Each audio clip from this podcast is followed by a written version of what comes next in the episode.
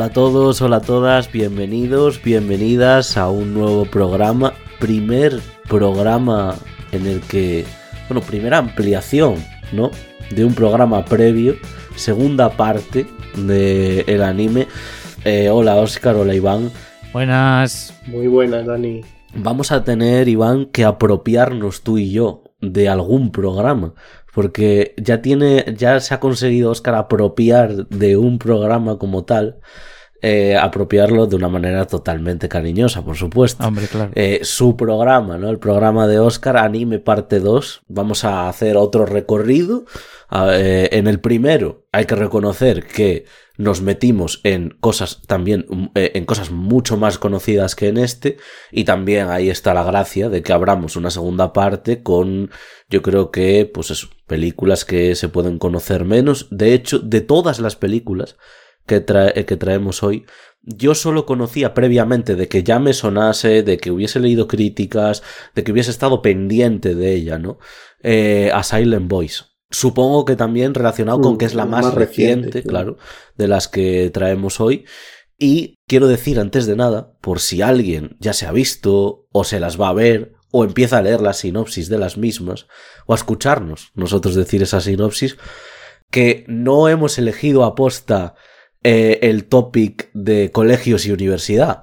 Porque es tremendo. Esto, es, que, es que esto lo iba, esto lo iba a decir. Claro. Lo iba a decir. O sea, eh, que ¿qué ha pasado? Claro, Iván? o sea, tenemos como una conexión mental. O sea, es que es verdad. ¿eh? De hecho, le estaba diciendo a Oscar antes de ponernos a grabar que cuatro de las seis, si no me equivoco, eh, Sí, de un modo u sí, otro, eh, mm, barajando géneros, o sea, dramas, eh, fantástico, ciencia ficción, hablan sobre todo de la adolescencia. Sí, yo, cre yo es que también creo que directamente en Japón se entiende como un género en sí. La, lo que sucede en la escuela y demás, ya que ellos en géneros no, no distinguen tanto entre fantasía ni nada, sino casi entre adultos, eh, jóvenes o niños y entre ya eh, masculino y femenino, que yo creo que eso ya eh, también está desapareciendo en el propio Japón. Entonces, hay todo tipo de historias dentro de adolescentes en, en el colegio de los 12 a los 17.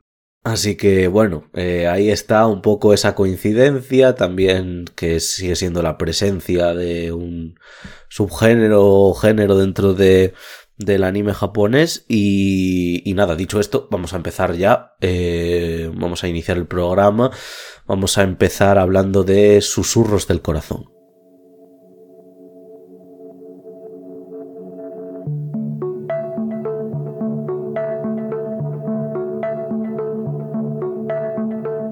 Muy bien, pues empezamos el programa con Susurros del Corazón. Empezamos este programa de segunda parte de anime. Eh, película de Yoshifumi Kondo. Eh, la sinopsis dice así: Un joven estudiante, amante de. Una joven estudiante, amante de los libros, descubre que todos los libros que ha elegido en la biblioteca han sido previamente elegidos por una misma persona. Cuando descubre quién es, conoce a Seiji, un joven que está aprendiendo el arte de fabricar violines. Bueno, la produce, como no, el estudio Ghibli, Hayao Miyazaki.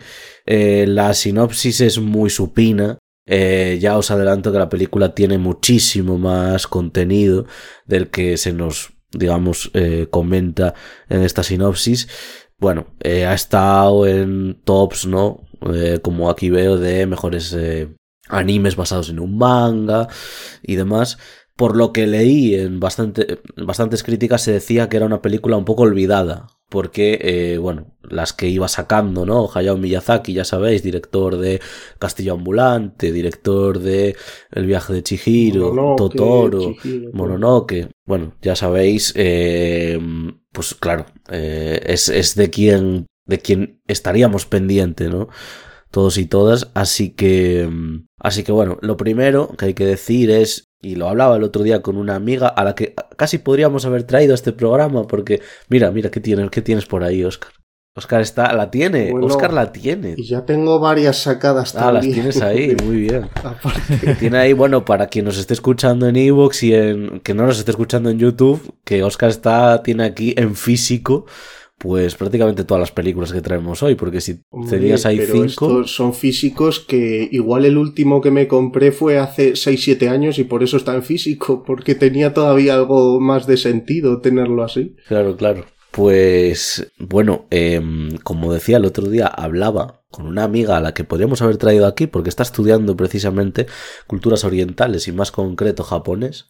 Para anime parte 3. Para anime parte 3 la podemos traer. Y me decía la importancia de la conexión con la, con la naturaleza, que hay, eh, me hablaba de eso sobre todo, que hay en el anime, porque yo le hablaba de mm, un concepto que ya saco aquí a la palestra, bueno, un concepto, no, una especie de algo que ocurre, ¿no? En todas estas, en la mayoría de las películas que veía, que es que, eh, vamos a ver, Susurros del Corazón, como, eh, como habéis escuchado en la sinopsis, huele a, huele, ¿no? Rezuma a una historia costumbrista, a, a, a una historia que, que va a, digamos, a hablar de lo cotidiano, ¿no? Y demás, pero claro, luego inyecta, en algún lugar de la película se inyecta un chute ahí de imaginación, de casi de surrealismo, ¿no? De otra realidad, que es la realidad que eh, su protagonista eh, está, digamos, dejando escrita en un relato en un momento de la película. Y de repente sale ahí una imagen, ¿no? Salen imágenes de el relato fantástico que ella está escribiendo. Con lo cual, es una cosa que a mí me da que pensar, digo, y luego veía, por ejemplo, Mind Game, que es una fumada tremenda, o, eh, o, o, la propia Colorful, ¿no? Ese inicio, y decía yo, es que ni en, la, ni en ni casi ninguna película de las que vemos hoy se, se centra exclusivamente en lo cotidiano. Había, estaba viendo sus horas del corazón a veces y me recordaba a cosas como Totoro o a Rieti y los diminutos, porque es como que, que está, que, que, que esto, vamos, este, y es precioso todo lo cotidiano, es que te gusta todo, la tienda de susurros del corazón, los objetos que hay, todo, ¿no? Y, y después, de repente, sale algo de corte surrealista, de corte fantástico, ¿no?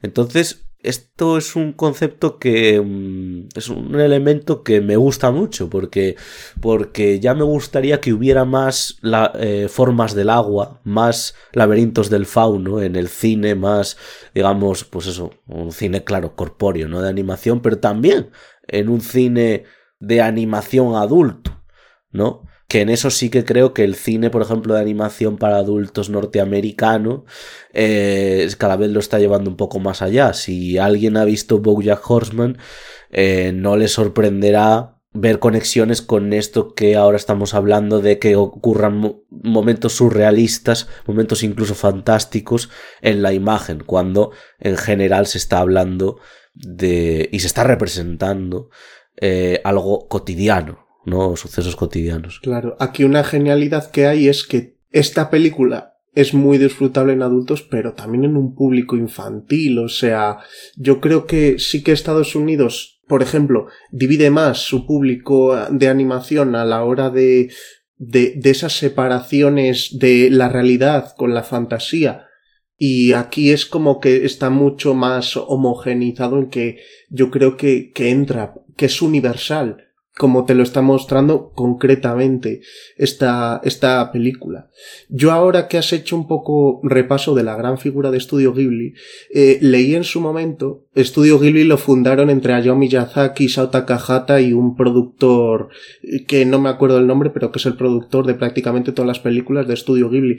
Y Yoshifuki Okon, eh, Kondo ya había mm, estado de animador principal en muchas de las películas anteriores de Ghibli. Y con susurros del corazón, al hacer su primera película, ellos pensaron, vale, tenemos a nuestro heredero, pero se murió con 47 años, un par de años, un año después de hacer esta película. Y rompieron por completo la posibilidad de que Ghibli empezara a tener películas que no hicieran o Hayao Miyazaki o Isao Takahata y más allá de la prueba que hicieron con el propio hijo de Hayao Miyazaki, hasta 2010 no encontraron un nuevo heredero, que fue el que hizo a que era Yone Hayashi, creo que se llamaba, que es triste porque a menudo han hablado de, claro, Disney de alguna forma consiguió hacer que su estilo permaneciera aunque ya no estuviera él. y Stan Lee, eh, distintas personas de todo tipo, pero Miyazaki parece que el universo no ha querido que existieran porque es lo que decimos, es que Ghibli desapareció poco después de encontrar a ese heredero y ahora e-, ese heredero existe, pero ya no está haciendo películas para Ghibli, las está haciendo para su propio estudio porque Ghibli en su momento quebró, aunque un poco después eh, volvió a resurgir, entre comillas, aunque ya no con esa independencia. Y respecto a lo que decías, Dani, del, de que esta película igual ha quedado un poco olvidada dentro de, de Ghibli. Claro, la mayoría de películas de Ghibli, la mayoría de películas que además recuerda a la gente de Ghibli, eh, son películas de corte fantástico, o sea, tienen algún elemento tal. Esta, efectivamente, al tener un componente mucho más eh, natural, o sea, menos, aunque, aunque tenga esas secuencias mm, de imaginación, ¿no? De la protagonista, en la cual ahí sí que podemos observar como además tiene un estilo de animación muy parecido a, a lo que, bueno, al resto de, las películas que, bueno, en este caso no hizo, guionizó Miyazaki, pero en las otras que hizo, eh, Ponyo, eh, El Castillo Ambulante y tal, claro, el resto estamos viendo una historia mm, sobre la adolescencia eh, con todas sus características, como pueden ser, pues, el, los romance, el romance, eh, el desamor en algún punto. Luego, también un tema que toca que además se toca y volverá a repetir en Colorful y en La chica que saltaba a través del tiempo, ese componente mm, de cara al futuro, ¿no? Que los protagonistas pues piensan, ¿no? En plan, ¿qué voy a hacer? Claro, en el la indecisión del adolescente, ¿no? Eso es. Y creo que todo eso está eh, desde un maravilloso guion de Miyazaki hasta puesto en, en, imágenes animadas por Kondo, creo que está perfectamente tratado, narrado y funciona, funciona de forma maravillosa y es una lástima que, sí que esté un poco como aislada del resto de otras producciones de, de Ghibli. Mm. Y luego otra cosa, por abrir otro melón más, es, eh, me preguntaba yo durante la película, ¿es una película Susurros del Corazón a pesar de que, de que habla de que al fin, o sea, a pesar de que acaba hablando de un enamoramiento, el enamoramiento en la adolescencia, hay muchos más temas, y yo me preguntaba, ¿es una película sobre la soledad también? Y entonces empecé a pensar qué es lo que tiene que tener, o sea, por, empecé como a indagar así un poco, qué es lo que tiene que tener una película para ser una película, pues eso, que vaya sobre la soledad, que, que sea solitaria en sí, que, que resume eso. Y yo mm, creo que tiene que ser una peli en la que el personaje eh, protagonista se sienta eh, así, tanto él mismo en, sus, en, en, bueno, en, un, espacio en el que está solo o sola, así como cuando está con gente. Y también desde el propio espectador. Es decir, ese espectador es lo que siente cuando ve a eh, ese personaje con gente y demás. Y yo creo que tanto esta película como Colorful sí son películas que hablan un poco sobre la soledad. Hay un cierto... Además hay... Creo que sus protagonistas son como en ninguna... Eh, bueno, como en la chica también que saltaba a través del tiempo, los protagonistas. Es decir, o sea, aquí son protagonistas absolutos y el que el, el segundo, el segundo es un segundo pero que se quedó eh, muy, muy, muy atrás, ¿no? En la carrera. Y claro, bueno, eh, iba a decir que, que, por ejemplo, en el, programa en el programa anterior a este, hablamos de Her.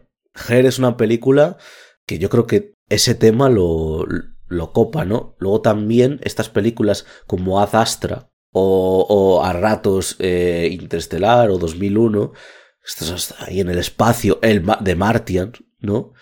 Son películas, claro, que son totalmente, o sea, la soledad está ahí de una manera más física, pero que esté la soledad en películas como Her o Susurros del Corazón o Colorful es más complicado.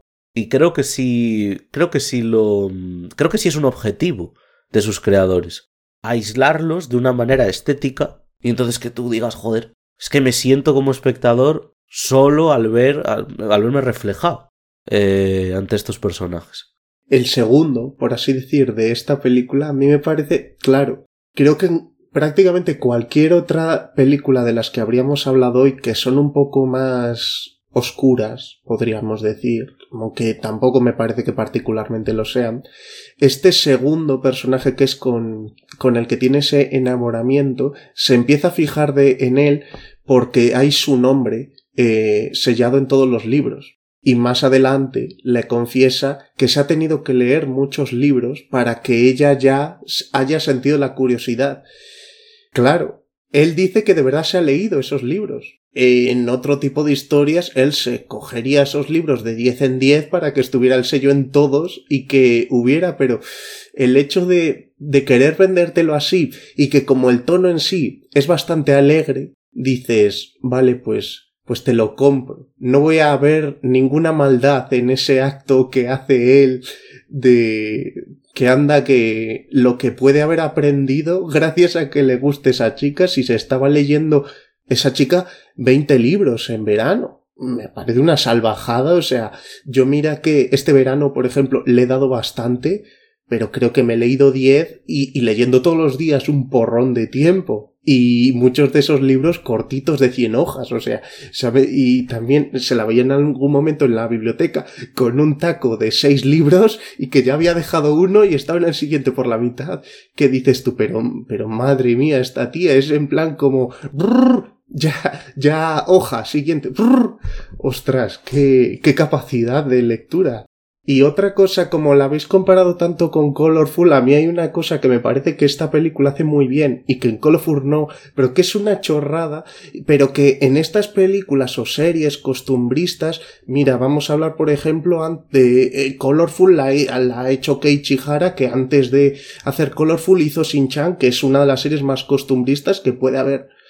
Yo nunca he entendido siempre que eh, sacaran el plato de comida, está saliendo vapor y se lo meten en la boca y en la boca hacen como, y se le está ardiendo la boca. Y Susurros del Corazón es la única película japonesa que he visto que sacan la comida, soplan y se lo meten en la boca, que me parece lo más lógico que podría hacer. O sea, si algo está que escalda, pero ¿cómo te lo metes en la boca? ¿Te vas a quemar la lengua o lo que sea? Eh, bueno, luego una apreciación subjetiva, pero que creo que también está, está bien sacarla, es, a ver, para mí la mejor parte de la película es el inicio del enamoramiento. Y me gusta porque además eh, la película tiene todo el rato tintes a otra época. Y ahora os digo... Son los 80. Son, los 80. Se desarrollan los 80. Pero, pero fíjate, y bueno, de hecho, después de, de, de lo de los tintes a otra época, me, me salió, ¿no? Me surgió una teoría con la película. Claro, digo que tiene tintes a otra época ya no porque sean los 80, sino por lo que están haciendo esos adolescentes. Uno quiere ser luthier.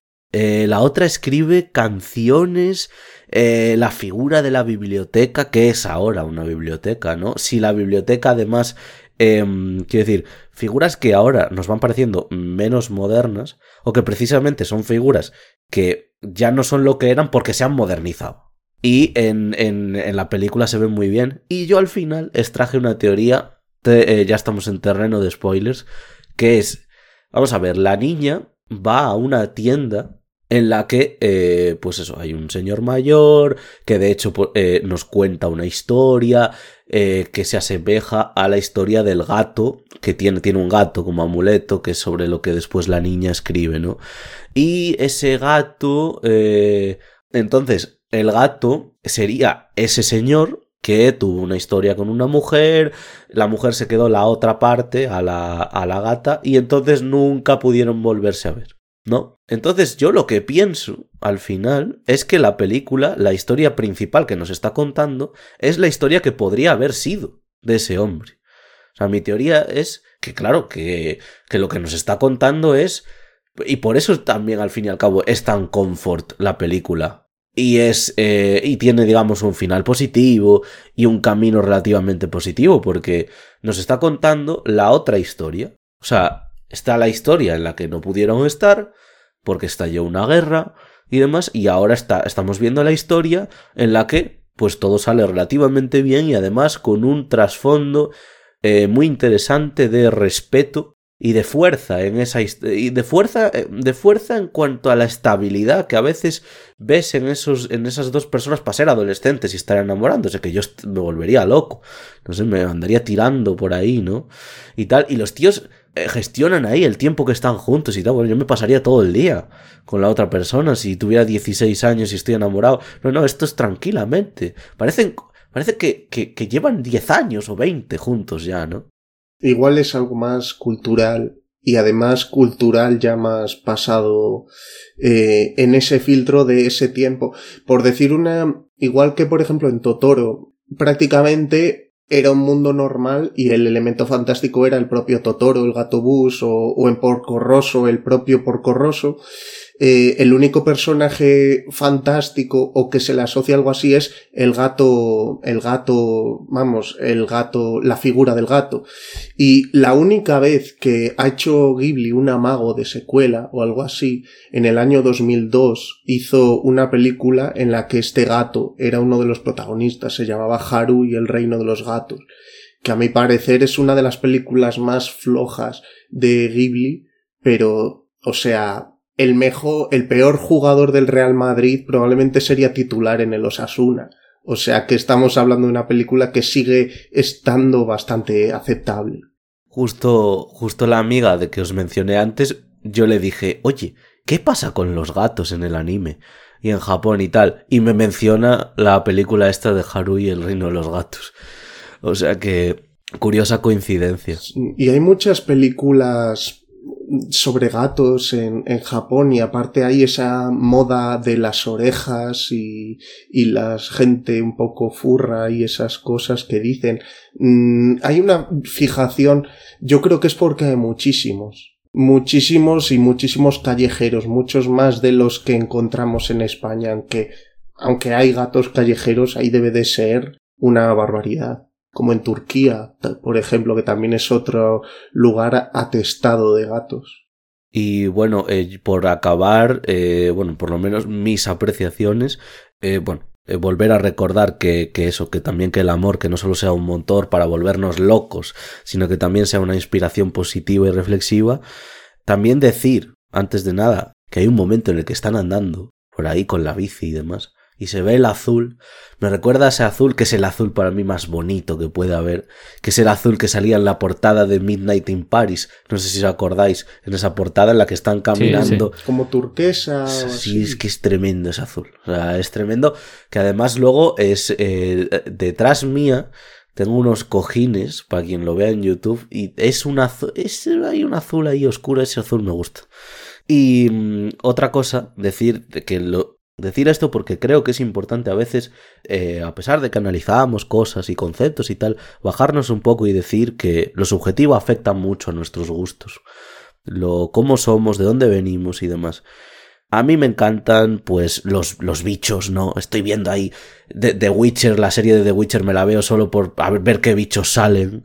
Eh, no me he visto la segunda temporada, pero me he visto el bestiario de The Witcher porque quiero ver lo, cómo son los bichos. Me encanta Alien. Alien no sería para mí un 10 si no me encantara estéticamente el, el bicho, ¿no? En una película de terror, si un espectro está asustado, como en la última película de Harry Potter, esa parte en la que sale ahí el fantasma de Ravenclaw o como, como fuera la mujer esta y tal, un espectro que esté más asustado que que sea imponente, me encanta.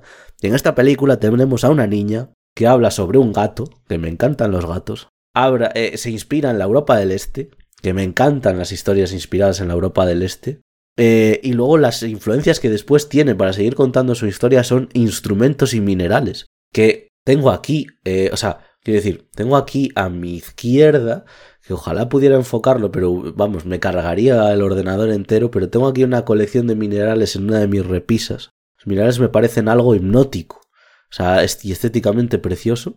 Y luego eh, los instrumentos, vamos, o sea, y lo de una persona que cree instrumentos, que los arregle y demás, y en nuestra propia familia, en la de Iván y yo, que siempre ha estado en contacto con los instrumentos, pues son cosas que te afectan subjetivamente y que por esos susurros del corazón creo que es la película que más me ha gustado eh, de, de todas las que traemos hoy, porque además tiene ese estilo que tiene La La o sea, que ese trasfondo, ese, ese, ese sentir que tiene La La que tiene Her, que es que habrá partes dramáticas en la película, como la que sufre la niña por no saber qué hace, pero la película puedes decir que es una comfort movie. Acaba la película y dices, esto es una comfort movie, es una película en la que estoy a gusto. Claro, de hecho, bueno, eh, no he participado mucho en esta película porque, bueno, ya lo habéis dicho prácticamente todo, pero respecto al tema que dices tú ahora mismo, Daniel, eh, para mí también es una comfort movie y qué mejor escena que representa eso para mí que ese momento en el que están en el taller, ella empieza a cantar, eh, bueno, Country Roads, Take Me Home de John Denver y aparece, bueno, está ahí una serie de gente, empiezan a tocar eh, la canción mientras ella canta.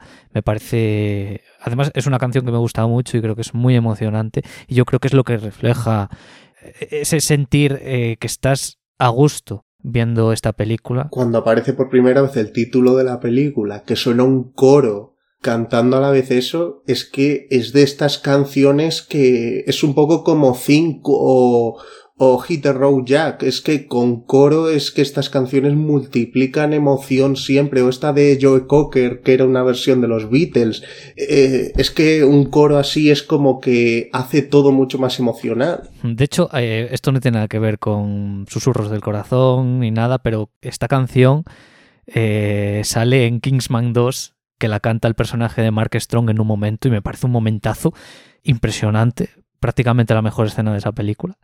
Y para nada, para terminar mi corta intervención, decir que hay una referencia a Porco Rosso en la peli, si estáis ahí atentos o atentas, hay así como sale su nombre en el reloj, en esa tienda de antigüedades, debajo de, del propio reloj me parece que era que pone Porco Rosso, tal cual, que me hizo, me hizo, me hizo gracia. Y, y ya está, no digo no tengo nada más que decir. Y bueno. Sí, Unchained, Man, Heart es la canción de, de Joe Cocker, que no he dicho el título, Unchained Man Heart. Y bueno, pues eh, nos quedamos con esta canción de Joe Cocker y con esa escena de la que hablaba Iván, que realmente es de la, la más deliciosa, yo creo, de la película, sobre todo la más comunal, ¿no? La más. Eh, ¿no? Eh, así que nos quedamos con esas dos cosas y podéis verla de momento eh, en Netflix, ¿vale? A todos y todas pues podéis echarle un vistazo. Así que dicho esto pasamos a la siguiente que si no me equivoco es X de Rintaro, que la va a traer Oscar. Vamos allá.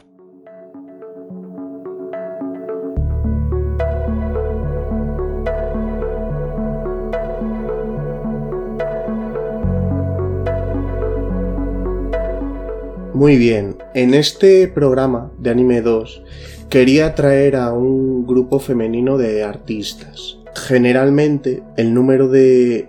precisamente a Silent Boys sí que tiene una directora, pero el número de directoras japonesas que hacen cine de animación o series de animación es bastante pequeño, así como el número de, de mangakas que hacen anime, pues es muy reducido. O sea, si te pones a mirar, sí que hay series como Full Metal o así que, que están hechas por, por una creadora, pero no es para nada lo habitual. Esta película de X está basada en un manga de Clamp Clamp es un grupo de es un grupo de creadoras japonesas. Empezaron en la empezaron en el instituto como un grupo de 12 chicas, acabaron reducidas en cuatro y ellas mismas se encargan cada una de una cosa. Una es productora, una es rotuladora, otra es la guionista, otra es la dibujante principal y trabajan desde hace más de 20 años las cuatro y tienen un nivel de producción enorme. ¿Qué ocurre? La gran mayoría de su producción es para series de televisión. Ellas, por ejemplo, se encargaron de hacer la serie de Sakura Cazadora de Cartas. Es una de las series más importantes de anime de los años 90. No podíamos meter una serie dentro de todo lo que hablamos. Dentro de sus producciones, la gran mayoría son series y esta es una de las pocas películas que hay. Entonces, por eso se da que hoy estamos hablando de X, porque es prácticamente una de las pocas que se han hecho. Que X se basa, como todos esos trabajos, en una serie que hicieron ellas, que por el momento, 1996, llevaba cuatro años de producción, pero que todavía siguió durante siete años más de la serie, de, de hasta 2003. Estamos hablando que es una serie que daba inicio y conclusión a una historia cuyo guion original no tenía ese final. Entonces, la historia se nota que en un principio tiene muy fijado lo que va a contar y enseguida, como primero tiene la duración que tiene para una historia, está, a ver, es que si estamos hablando de una historia que dura casi 10 años eh, describiéndose un manga, pues obviamente en una historia de dos horas pues vas a toda leche. O sea, hay una sucesión de acontecimientos que es inabarcable comprender. De todas, todas, como tú bien has dicho en la presentación, Dani, esta película la hizo Rintaro. De Rintaro hablamos en el programa anterior sobre anime. Rintaro es uno de los más grandes directores de anime de los 80 y 90 y, y yo creo que sí que consigue hacer cosas, o sea, yo creo que la historia de esta película es incomprensible por la tara que tiene, que está adaptando algo que va por la mitad y que tiene que llegar a una conclusión que no existe. Pero a nivel de producción muestra cosas que están muy por encima de lo que es el anime o de lo que era el anime en 1996. Claro, nosotros cuando nos llega una película de anime nos suele llegar de una gran figura. Nos llega, por ejemplo, Your Name. El nivel de animación que hay en Your Name es una pasada. Pero tenemos que entender que eso es Your Name, que Your Name es una película de 200 que se hacen al año y que hay 199 películas que no tienen nada que ver con Your Name, que tienen una bajeza de, eh, de presupuesto, de calidad de animación o, de personajes que están desdibujados que no es comparable. Y esta película, a nivel de diseño de personajes, está muy metida dentro de esos años 90 por esos diseños de personaje de pelo larguísimo y ojos enormes, pero cuando hay alguna escena de acción, la fluidez que hay en los personajes o en los poderes mágicos que sueltan es difícil, difícilmente comparable con la clase media de manga, de anime que había en esos tiempos. Porque es eso, obviamente. Por ahí está Ghost in the y tal, que es de más o menos de esos tiempos y que está por encima. Pero situémosla dentro de la clase media, que es la producción que es. Está en la parte alta de esa clase media a nivel animación. De, hecho, Oscar, yo he leído que, que Rintaro, que con lo que más contento estaba de la película era con las escenas de acción, de lucha, que me parece que es lo mejor también de la película. Y luego me ha hecho gracia leer, porque estaba leyendo como información de la película, y me ha hecho gracia leer que luego, bueno, tú bien has dicho que, que no que es algo incomprensible eh, en ciertos momentos, la historia que ves y tal. Pero luego me ha hecho gracia que era como que el tío, además, claro, yo no me enteré de nada en toda la película, ya, ya te lo adelanto, yo me estaba enterando de nada. No sé con qué serie me pasó que, me dice, me dice alguien, bueno, te la, te la, voy a poner, pero el que sepas que el primero y el segundo capítulo, no sé si era, no sé si era Tokyo Ghoul no, sé qué era. Y también no me enteré de nada. Y, y luego es que el tío dice que aún eliminó no sé cuántas subtramas eh, o sea, que, que, hubo una, vamos, hubo un recorte ahí de subtramas de la leche y que además como que mm, como que eh, sentía que la película había conseguido adquirir la estructura de una historia autónoma y no sé qué y tal. Y entonces, claro, yo digo, madre mía, ¿cómo va el cerebro de esta gente en comparación con el mío? Si yo no me he enterado de nada. Que luego, eh, si la película mm, tuviera menos escenas de acción, yo creo que ahí ya nos meteríamos en un problema, porque eh, no. Claro, al final el cine, el cine bueno, el cualquier cosa, obra de arte que, que, quieras ver, ¿no? Tienes que disfrutarla, o sea, tiene que haber una parte que sea de disfrutar y punto, de entretenerte, de tal. Y claro, yo por, por una parte me entretuvo mucho la película, pero si la película hubiese tirado demasiado por, eh, digamos, la profundidad psicológica de los personajes y su trasfondo y demás, pues creo que me hubiera vuelto un poco loco. Eh, creo, que me hubiera... Bueno, que iba a decir que no lo he hecho, igual debería de leer la sinopsis que venden de la película. Que, que, bueno, por hacer un poco idea, a ver, que no... Vale, sí. El protagonista, que es un chico llamado Kamui, que todo el mundo en su alrededor eh, empieza a nombrarlo y que casi hacen de él una presencia mesiánica, y en ese mundo existen dos facciones que son los dragones del cielo y los dragones de la tierra, ambos le quieren reclutar, en un momento los dragones de la tierra secuestran a, a su amiga Fuma y el otro amigo Katari como que le culpa de, de esto y se va con los otros dragones y empieza a luchar contra él, ese hombre que era su gran amigo. Eso es un poco la historia que dicen que tiene esta película. Que a mí me pasa, a mí me ha pasado como hoy Dan y yo estamos ahí a la par en cuanto a opiniones, porque casi lo que ha dicho él era lo que iba a decir yo. El tema de yo, yo a ver, sí que es verdad que me, me costó hacer un poco pie en lo que estaba viendo, creo que hasta los 20 minutos mmm, no fue la primera vez que, dije, vale, creo que ya sé por dónde va la historia, pero aún así eh, van sucediendo cosas y, me pierdo. Creo que, a ver, está claro lo que habéis dicho, ¿no? Eh, aquí el director es Rintaro y visualmente la película es una pasada. O sea, cómo transmite ese universo también cuando existen esta representación de los sueños, ¿no? con las ciudades destruidas, la, las escenas de acción, el color, el dibujo de los dragones, unos rojos, otros verdes, bueno, tal, eso creo que es una pasada. Pasa es que, claro, en la historia no haces apenas pie. Eh, yo soy muy partidario de que, de claro, cuando, o sea, quiero decir, la película le falta contexto. Cuando tú adaptas una, claro, tú me has dicho, Oscar, que esto es una continuación. ¿O es una adaptación del...? Esto es una adaptación de lo que llevaban de manga. Vale. Un par de años después ya se hizo la serie de esto. Y es más, la serie tuvo varias secuelas en sí.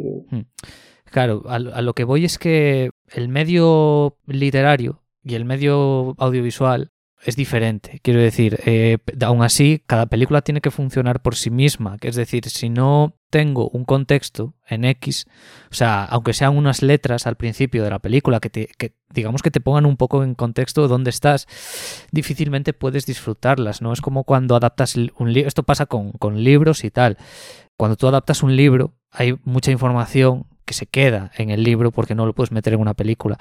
Claro, hay a veces que la narrativa de esas adaptaciones falla porque hay detalles imprescindibles que la gente muchas veces justifica con que no, es que eso, eso te lo explican en el libro. Y dices, bueno, ya, pero yo lo que estoy viendo es una película y necesito que todo encaje dentro de la película sin tener que irme a, a otros medios. Entonces, claro, ese es el problema de esta película, yo creo. Si es verdad que, como ha dicho Dani, te entretienes, aunque, aunque no te enteres de nada, por lo menos es... Eh... Claro, son unos fuegos artificiales muy bonitos. Claro, tiene Ay, una... chicos, una cosa. Sí. Una, a, a, te, un paréntesis, Iván, Sí, ya, sí. ya sigues. ¿Cuál era la película que llevamos? Es que es la única de la que no me acuerdo del título.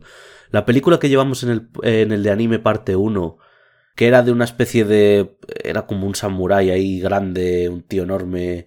Eh, un vampiro era. Vampire, ah, Vampire Vampire, Hunter, Vampire Vampire Hunter. Pues mira, es, me, me ha recordado, me recordado, no sé, porque en esa tampoco, a ver, me enteré, te enteras mejor, pero como que sentía a veces un poco el mismo, la misma, que se, la, que se me escapaba algo del universo eh, mientras la veía. Que lo sentí con esta también, quiero decir. Pero bueno, perdona, Iván, que, que estabas ahí. No, lo, lo, único que quería decir es que, claro, hay, sé de la existencia de un mediometraje en forma de precuela que dirigió el mismo Rintaro. Yo no sé si Oscar lo has podido ver, si ese esa precuela explica un poco más. La verdad es que no, pero mira, ya hemos hablado anteriormente de, de Rintaro. También lo que decía Dani, que hablaba de, de Vampire Hunter D, también de Kawajiri. Creo que los dos han destacado por ser dos directores que la acción la manejan como Dios, pero que a nivel narrativo son menos, son más torpes, lo cual puede ser. También es que este tipo de cosas eh, sí que se hacen en, con el anime a menudo, o sea, por ejemplo, una serie muy recordada de los últimos tiempos, Ataque a los Titanes, a menudo lo que hacía era, hacía una serie o una temporada, podemos decir, de 25 capítulos, y sacaba después dos películas, y cada película representaba 12 capítulos de tal.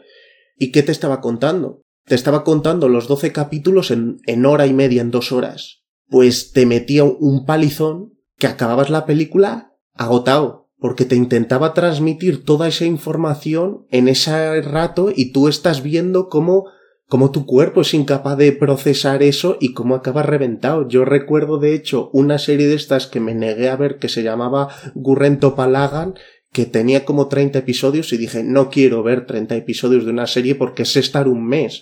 Mm, prefiero verme las dos películas suyas y eran dos películas de dos horas que resumían la historia entera y, y es que es que te dejaban muerto ver, la película en sí.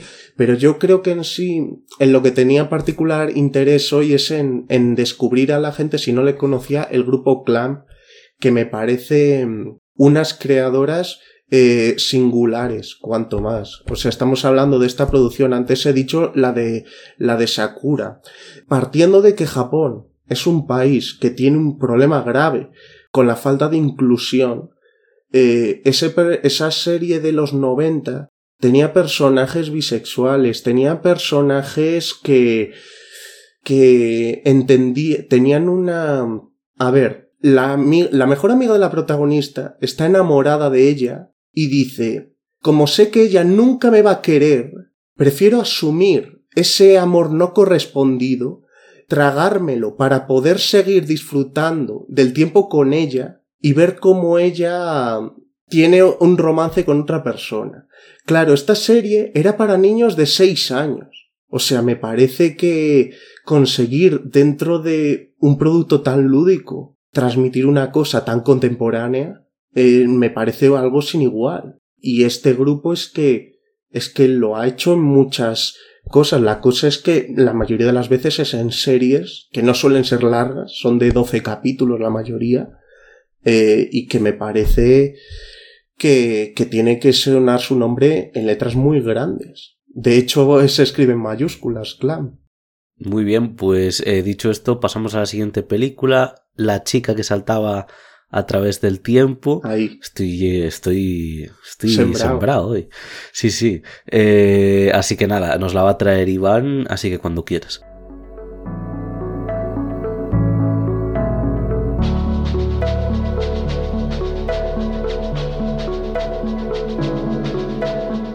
Pues vamos con La chica que saltaba a través del tiempo, película de 2006 dirigida por Mamoru Osoda, director también del Niño y la Bestia, Los Niños Lobo o Bell. Eh, también codirigió la primera película de Digimon eh, la película se basa en la novela de Yasutaka Tsutsui, creador de la novela de Paprika, que recordemos llevó al cine Satoshi Kon y de la que hablamos en el programa que le dedicamos. Una corrección, Iván, es que la coproduce porque en España y en Estados Unidos en general fusionaron tres películas cortas. Entonces, él se encargó como de las dos primeras películas cortas de Digimon, sí. Ah, vale, vale. Perfecto. Eh, vale, la peli trata sobre Makoto, una adolescente que debido a, un accidente adquiere la capacidad de saltar en el tiempo, concretamente a un punto del pasado, y de esta manera usa estabilidad en su propio beneficio sin preocuparse de futuras consecuencias, ya que los cambios que a ella le parecen buenos pueden acabar por repercutir negativamente en su futuro ganadora del premio a la mejor película de animación en el Festival de Sitges, así como en el Festival de Annecy a la distinción especial. No sé si llegamos a hablar de este festival en, algún, de en algún programa.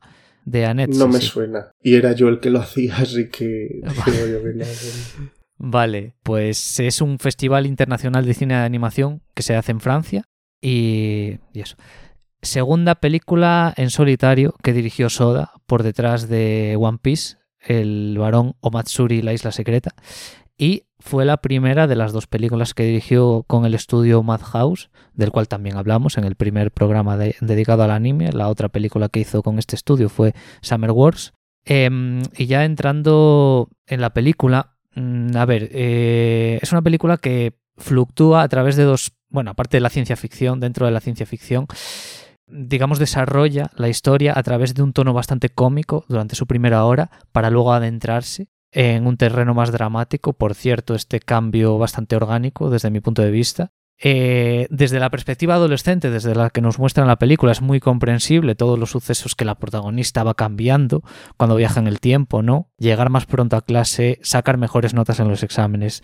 Eh, en este caso, ella. A mí me pasó la primera vez que saca el examen y tiene un 9 y digo, joder, qué crack, ¿no? Claro, es que los exámenes van sobre 100, pero la primera vez me sorprendió. a mí también, ¿eh? A mí me pasó exactamente lo mismo.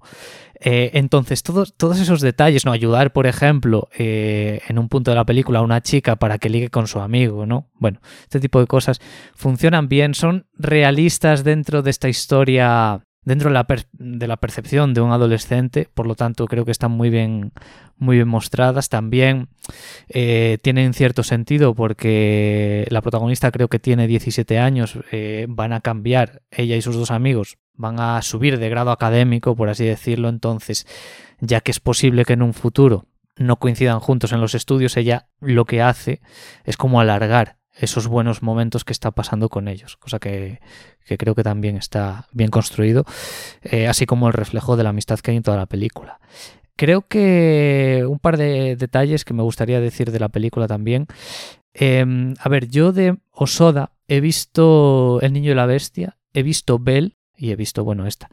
Eh, no me acuerdo del Niño y la Bestia, si lo hacía, pero en Bell y en esta, cuando pretende representar un, iba a decir un espacio onírico, pero realmente no es así, porque en Bell es casi un espacio virtual. Aquí es un espacio onírico que es cuando ella salta, no como representa a través de la animación ese, ese espacio en blanco con esas... em, Sí, ese mundo blanco digital. ese mundo blanco con... Sí, es que Ese, estaba ese pensando... en- mundo le, le ha arrastrado todo su cine, porque Summer Wars se desarrolla prácticamente en un mundo así, y la segunda película de Digimon también los personajes se metían en internet y el mundo también era un mundo así, de fondo blanco, con estructuras flotantes digitales. Eso es. Creo que, claro, es una película esta de, de la chica que viaja a través de, que salta a través del tiempo de hace 16 años, por lo tanto la animación puede verse un poco eh, en ese punto. Pues claro, mm, desfasada, que se me entienda bien, desfasada,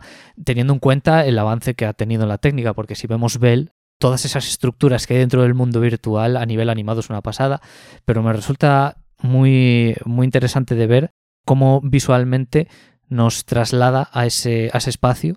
Y hay otra cosa que, de esta película que me gusta un montón, que es su trasfondo. Eh, aquí abro un espacio de spoilers, porque, a ver, la película eh, realmente lo que. el punto que hace que la. que hace que, que empiece todo es por. y aquí ya estoy eso, en terreno spoiler.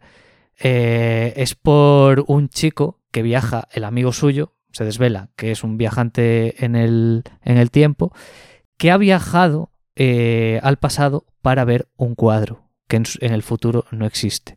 Claro, ese mensaje de la importancia del arte en la historia de la humanidad creo que es, mm, o sea, creo que está muy bien metido, creo que, que expresa perfectamente eso que quiere contar precisamente y le da como un, trasfondo mayor, más, más empaque, por así decirlo, a la historia, una historia que estamos viendo que gira en torno al, a la chica y sus, eh, sus aventuras, por así decirlo, para luego trasladar ese mensaje que me parece muy potente y me, y me fascina bastante. O sea, es decir, que haya conseguido lograr introducirlo mediante ese cambio también dramático, ¿no? Que tiene, que tiene la película. Yo debo de decir, al contrario, mm, o sea, entendiendo lo que dices, que cuando más me gusta la peli es cuando es más intrascendente. Cuando, mira, a, la protagonista, eh, el viajero en el tiempo la dice, me alegro que seas tú la que haya salido en el tiempo, porque como eres idiota, no has hecho algo malo, y algo mal, alguien malo hubiera usado esto para hacer maldades.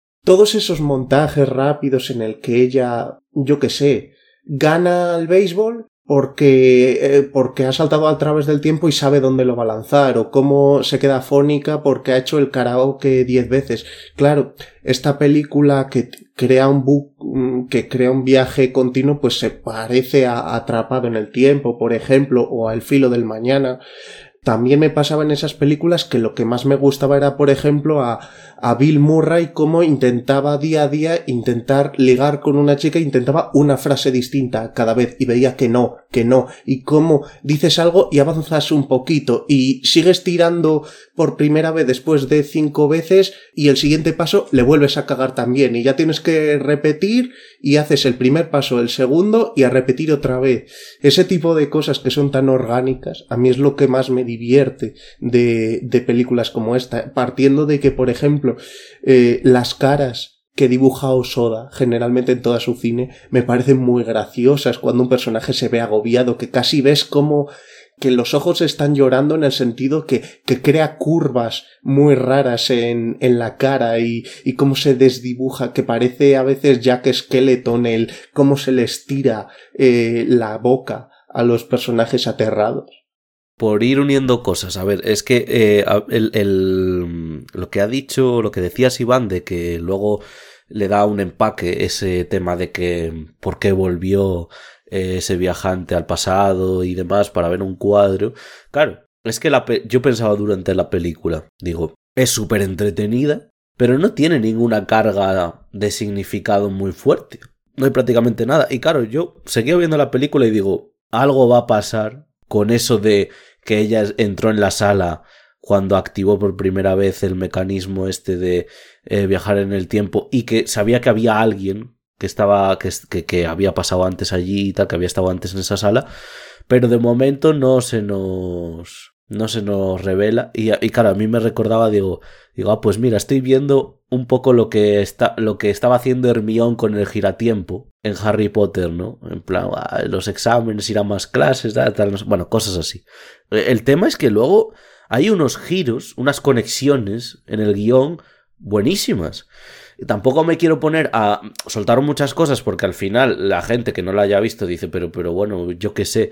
Pero bueno, que básicamente baja por una rampa en la que pasa un tren y ella baja con la bici. Ella baja con la bici. Pues hay una señora que se cae de maneras diferentes y que suelta la fruta que llevaba en una bolsa y luego eso está conectado con la vez que, que un amigo baja, que un amigo suyo baja con la bici en otra escena. Quiero decir que me parece que esas conexiones las hacen muy bien. Y luego que bueno, esas conexiones eh, también eh, nos pueden recordar a películas simples, cluedos, ¿no? Estas conexiones que se hacen en los cluedos de que te enfocan varias cosas y no son importantes hasta que el que desentraña el misterio te las saca. Bueno, pues, eh, ¿no? Cosas que estaban ahí a simple vista. Y luego, otra cosa que quería comentar es que me parece curiosísimo que Iván haya elegido dos películas eh, en las cuales me parece que los protagonistas son personas bastante reprobables. Es decir, en Colorful mucho más, pero es que en esta, claro, yo decía al principio, claro, esta película habla sobre las consecuencias las consecuencias de los actos. En este caso, jugar con el tiempo. Y claro, yo me quedaba así pensando y decía, claro, es que la protagonista... Tiene sentido que, que sea ese es el tema principal, porque la protagonista es una persona que antepone la diversión a cualquier otra cosa. Es decir, es una persona que de hecho para ella es lo que está en lo más alto de la pirámide. No hablamos tanto de o sea, no, se refleja tanto en ella problemas de, de, otros problemas de la adolescencia como esa búsqueda de la continua diversión. Y en las consecuencias de jugar con el tiempo se me vino a la cabeza una película, no sé si os acordáis de Zatura, ¿no? De Zatura, hmm. que salía Josh Hutcherson ahí de, de, de, niño y tal. Y me hacía, me, me recordaba a, las consecuencias de jugar con el tiempo, las consecuencias de jugar con un juego en Zatura. Hay una escena que se me quedó clavada de Zatura, que es que hay un momento en el que en el que se le dice en el juego que puede desear lo que quiera, ¿no? Y, y, el, y esto es, el padre tiene un miedo terrible a que tome la decisión de, de desear que su hermano nunca hubiera nacido porque tiene una enemistad con el hermano tremenda y hay una escena en la que al hermano no, no le encontramos en la película y dices tú, adiós, que, que, que, que deseo que el hermano... Entonces, jugar con estos juegos, jugar con estos poderes, en este caso ella tiene un poder muy grande, pues me parece muy interesante a dónde puede llegar y de hecho creo que junto con Colorful, también Iván ha elegido las que para mí son las dos películas de las que traemos hoy en el programa que tienen premisas más interesantes, que tienen unas premisas iniciales más complejas y más interesantes, porque en Colorful yo simplemente estaba viendo lo que estaba pasando al principio y estaba flipando. Decía, hostia, pero si esto, mm, a ver, habrá alguna similitud alguna vez y tal, eh, con, la vida después de la muerte y lo que tú quieras, pero, hostia, a nivel de premisa, estás muy dentro de la película, simplemente por, por lo que la película decide contarte. Y creo que, que en ese sentido, no sé si a propósito o no, pero que en ese sentido me parece que están joder, muy bien elegidos porque tienen un componente de originalidad, de inmersión en la película por su por lo que eligen contar muy muy fuerte. Bueno, he de decir que muy a propósito no está, porque si es verdad que había decidido coger una de Osoda y otra de Kichihara, y escogí la chica que saltaba a través del tiempo porque era la que más me apetecía de las que no había visto su filmografía y de Colorful. Bueno, Colorful fue porque me parecía la más eh, la que una premisa más interesante tenía. Pero bueno, quiero decir que, por el resto. Y porque te sugerí yo que Ichihara. Eso es. Así que los méritos casi más para Oscar que, que para mí. Eh, lo que has dicho de, de que la protagonista es un personaje reprobable, claro, estamos diciendo que es un adolescente que no quiere que cambie nada a nivel egoísta. También cuando su grupo de amigos, uno de ellos le dice, ¿quieres salir conmigo? Y dice que no, y atrás en el tiempo, y a ver, que no me lo diga, intento inventar excusas para que no me lo diga. Si ese sentimiento está ahí, el hecho de que vayas diez minutos atrás en el tiempo no va a hacer que desaparezca el sentimiento en esa persona hacia ti, pero como ella es tonta, no logra entenderlo y de hecho cuando desiste todavía no lo ha entendido. Entonces, me resulta también divertido. O sea, es que me parece muy divertida la película. De Josoda me parece que es de las más divertidas que ha hecho. Al igual que Keiichi Hara, es un director que empezó tarde a dirigir él. Porque mm, mm, en Japón sí que es verdad que no es raro que un director se fogue eh, haciendo series de televisión. Y Josoda empezó haciendo la serie primera de Digimon, que creo que la mano de si la ves hoy día sabiendo la mano de Josoda, entiendes que acabará siendo una que por ejemplo hubiera ese cuidado a la hora de hacer ese opening que es uno de los más míticos que se han hecho nunca en el anime el de el de Digimon y, y ese cuidado musical y cuidado un poco en que todos los personajes que hubieran en esa serie tuvieran un trasfondo, creo que es culpa absolutamente de Mamoru Hosoda. O sea que igual muchas personas no tienen tan pillo de ese tío y sí que ha sido generacionalmente más importante de lo que plantean hacer.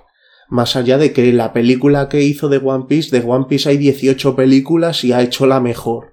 Que eso luego también es otra, para hacer. O sea que estos trabajillos de encargo, sin duda luego, una vez haces tantos, luego tienes que demostrar que eres un buen director. Pero si haces, eh, si haces esta de película, yo creo que lo estás demostrando con creces, como Keiichi Gara cuando hizo eh, Colorful. O sea, pasas de trabajar de encargo a trabajar tú eh, con los mayores y demuestras que eres un mayor. Sí, bueno, de hecho, Creo que Osoda, con Masaki Yuasai, con, con Miyazaki, claro, y con tal vez Makoto Shinkai, eh, son los cuatro directores que siempre que van a estrenar una película es casi como un evento para el público claro. más. Porque eh, luego ya, si hay otro evento, es por porque es una adaptación sobre algo que ya de por sí es muy famoso. Entonces hay ese hype pero sí, de hecho es que ya no, ya hace tiempo que no sale un nombre gordo. O sea, el último que ha salido es Makoto Shinkai. Makoto Shinkai ya había hecho películas 10, 15 años antes que Your Name. Solo que esa se llevó el, el gran título, pero, pero ya tenía tela previa. Muy bien, pues entonces nos vamos. Ahora ya pasamos la mitad del programa y nos vamos a hablar ahora de A Silent Voice.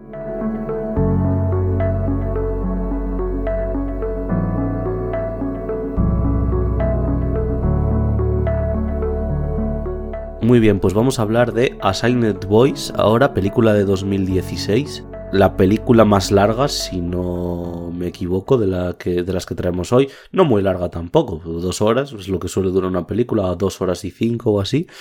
La, es de un, director llamado Naoko Yamada que he visto antes. Directora. Directora, perdón, directora. He visto antes como las lo, lo que tiene y claro, tiene muchas cosas, pero tienen tan pocas votaciones. Eh, tiene, por mencionar algunas películas que he visto por aquí, que apunté, eh, Liz and the Bluebird, Tamako Love Story, y luego también tiene eh, una película que es como antológica que se llama K-On. Creo que también hizo una serie sí. llamada Clana. Sí. Y que es una especie de es una especie como de clásico moderno, de, de serie romántica. Creo que se inspiraba en un videojuego o algo así. Y sí que, sí que es una serie bastante bien reconocida. Tiene, además, partió de una peli, luego dos series, creo que hicieron. Sí, esta es la, de hecho, la que más nota tiene de lo que, de lo que ella ha formado parte de sus películas, sus obras y sí, básicamente dice secuela de la popular serie Clanad, narra la historia de Tomoya Okazaki y Nagisa Furukawa, cuyas vidas eh, cambiarán radicalmente después de las peripecias vividas durante las vacaciones de verano. Mm. Por volver al programa anterior, la primera, lo primero que se hizo de Clanad lo hizo Samu Dezaki, que hablamos del creo que era con Black Jack en el programa anterior. Si me pongo a enlazar cosas del programa anterior, va a haber cada 10 segundos. pues bueno, eh, pero eso está bien, hay cohesión entre los dos programas. Eh, bueno, la película está a Silent Voice, ya volviendo a Silent Voice, fue un éxito de crítica, no tanto a nivel de premios. Eh, volvemos a mencionar el Festival de Annecy, donde estuvo eh, en la sección de oficiales, oficial de largometrajes a concurso. Y yendo rápido, bueno, sí, rápidamente con la sinopsis, dice así: la historia gira en torno a eh, Shoko Nishimiya, una estudiante de primaria que es sorda y que al cambiarse de colegio comienza a sentir el bullying de sus nuevos compañeros. Uno de los principales responsables es Ishida Soya, quien termina por forzar que Nishimiya se cambie de escuela. Años después, Ishida busca la redención de sus malas acciones. Estaba yo leyendo la sinopsis y digo, bueno, a ver, es la protagonista, a ver, claro, yo, yo... Es él. Es él, el protagonista, yo creo, ¿no? Bueno, a ver, es una película... Yo no sé en qué momento de la película me da a mí por de repente ponerme a llorar. O sea, eh, a ver, es una película que a priori de lo que más habla es del, del, tema del bullying y demás, pero es que yo, conforme iba pasando la historia, de lo que creo que habla la película es del suicidio. O sea, el tema más trascendental, pero ya no más trascendental, sino más importante es el suicidio. Eh, Albert Camus escribió El mito de Sísifo, que es uno de mis libros favoritos. Yo tuve, estudié filosofía durante unos años y tuve la suerte de poder leer ese libro. El mito de Sísifo como tal es pues un ser humano que eleva una piedra hasta lo alto de una colina y al final del día esa piedra se cae y al principio del siguiente tiene que volver a hacerlo.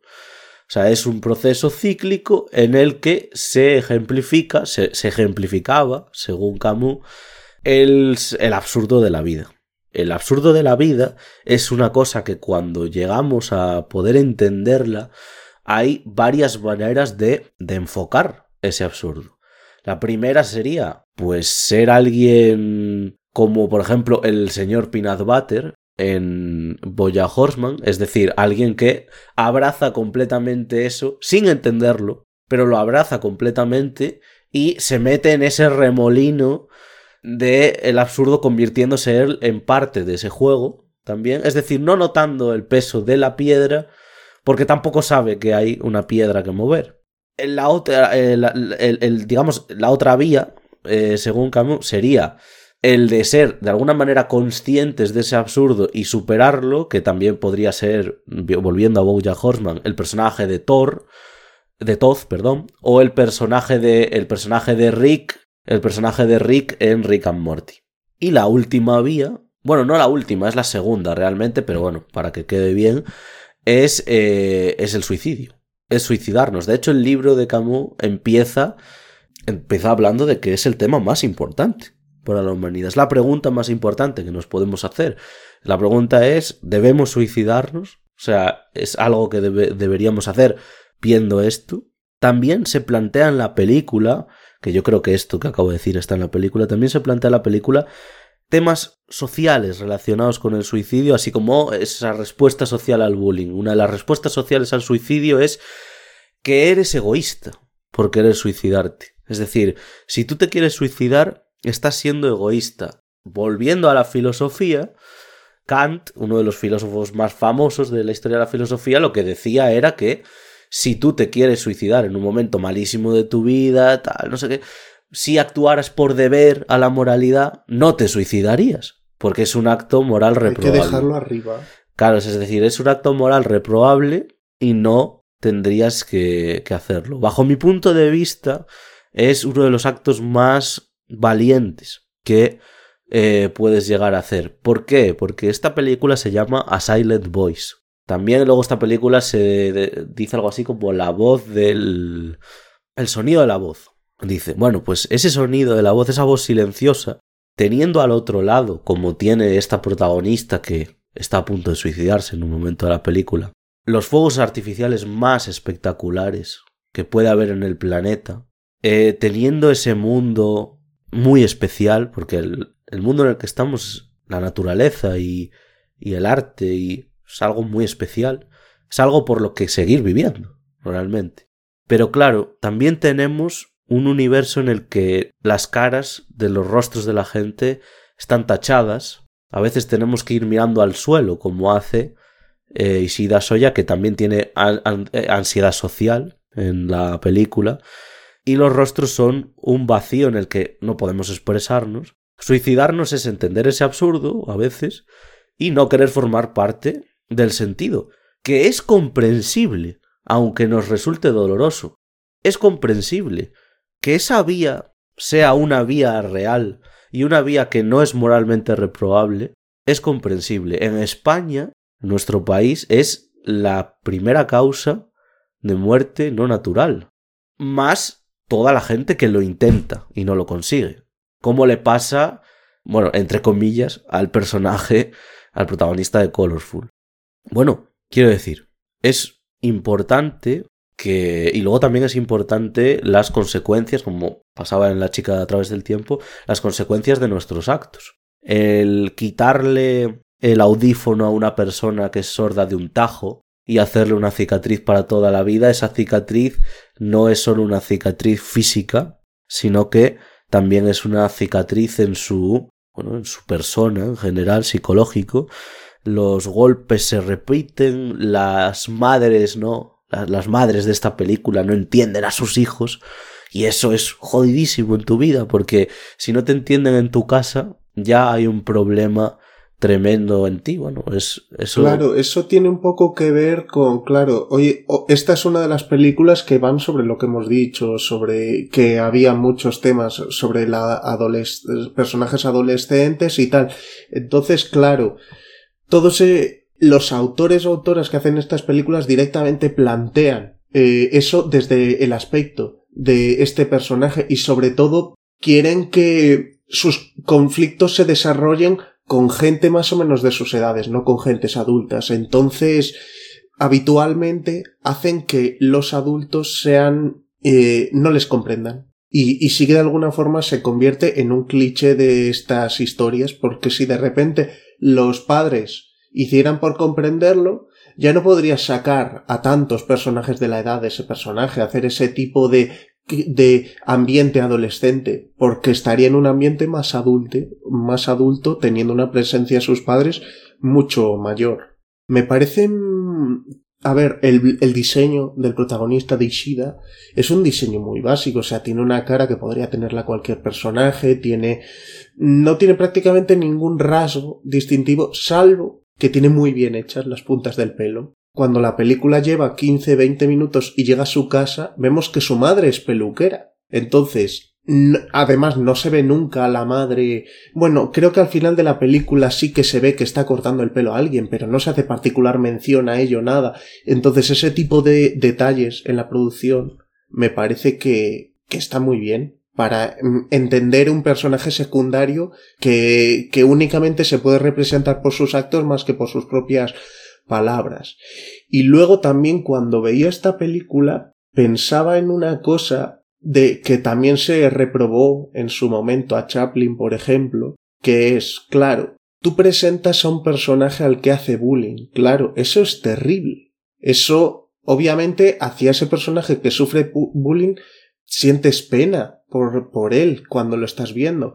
Pero ¿cómo haces que sientas más pena? Pues que encima sea sordo. Entonces le estás dando un más que, claro, ya te genera una debilidad hacia el dolor que pueda sufrir ese personaje que ya hace que todo sea terrible, porque de alguna forma, como ya sabes que sus capacidades de defenderse son muchísimo menores, da una especie de manipulación extra emocional que a mí particularmente no me encaja tanto porque veo eso, que, que sí que se podría haber buscado que únicamente la hicieran bullying y que particularmente por sus particularidades de ella no pudiera defenderse o, o, lo que sea, pero ya claro, es que la haces la víctima perfecta. Eh, es el cervatillo que ya no es que esté cojo, que es que está con la pata tapada eh, porque se le ha caído algo encima y ya ni se puede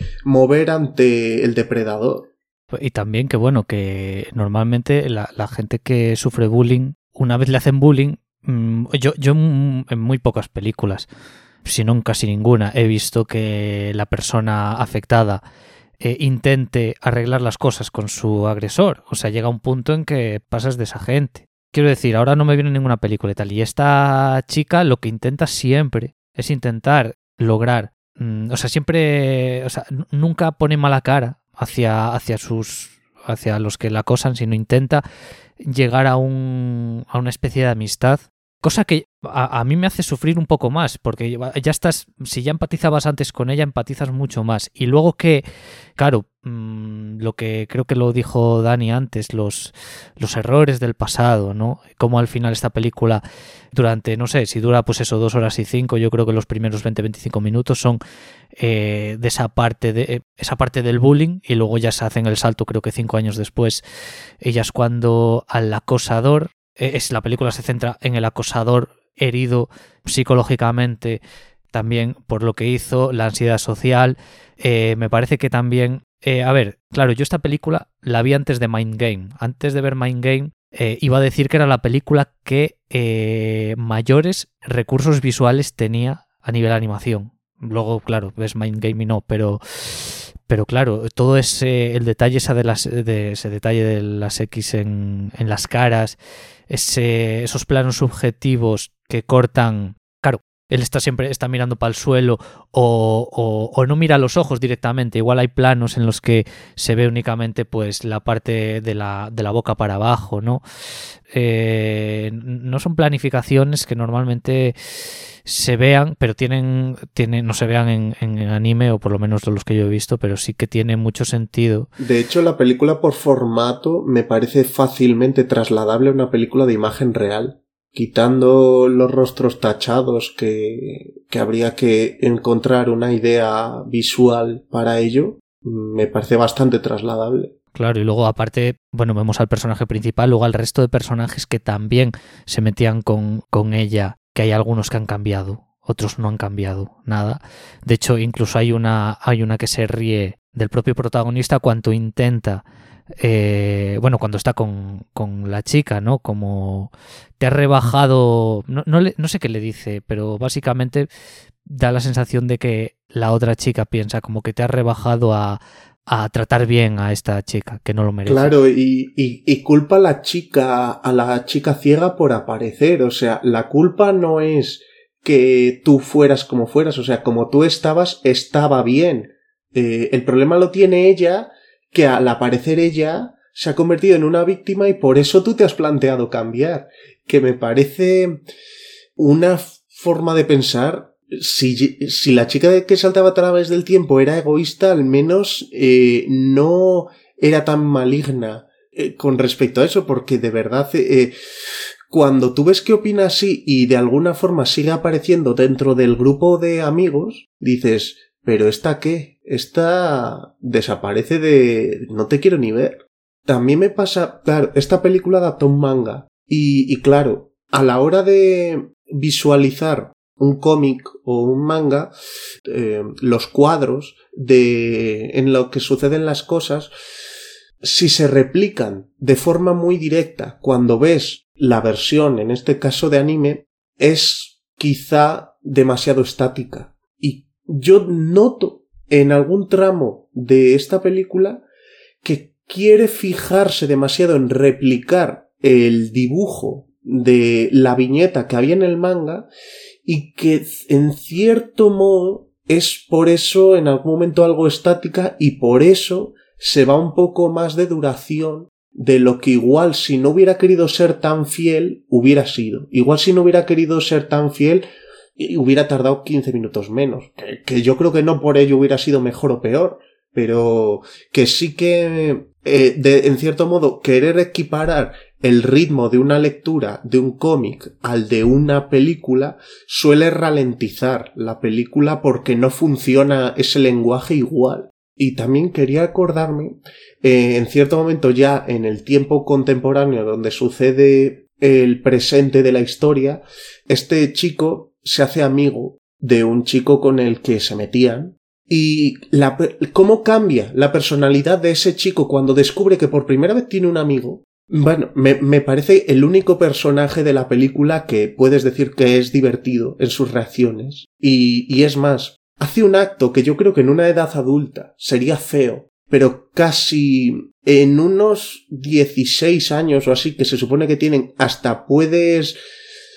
Vale, no lo miremos de forma moralista, eh, hasta puedes ver eh, con naturalidad que es cuando tu grupo pasa de ser de dos a más, como dices, eh, no hables con este sin pasar antes por mí pero sí que es verdad que tiene algún alguna cosa de montaje, sobre todo con la hermana de la protagonista, en plan de que se acerca demasiado y que se da cuenta de que es una niña y piensa en que algunas veces la ha vacilado porque como tenía el pelo corto creía que era un chico y aparece como en un plano a 10 metros hablando de lejos en plan yo no he estado yo no he hecho nada yo yo no quiero que me metas ahí o sea me parece un personaje porque yo creo que además es una cosa que yo al menos he visto eh, en la adolescencia una persona que por lo general igual no tenía por qué sufrir acoso ni nada, pero que por lo que sea estaba más sola, que ha empezado a conectar con alguien y de repente ha sido una explosión el, el cómo ha encontrado el confort en alguien y ha podido demostrar cómo es cuando antes no sabías absolutamente nada de esa persona. Y que ocurra eso me parece maravilloso, porque es más, luego puedes descubrir que esa persona tiene alguna actitud que no te gusta demasiado. Pero mm, el disfrute de ver que tiene esa personalidad y que no está eh, tapando todo lo que procede de él, me parece maravilloso. Y eso, además, Oscar, eso pasa en Colorful también, con esa amistad que luego tiene con ese amigo. Bueno, de hecho es la llave esa amistad para expandir un poco el universo del protagonista.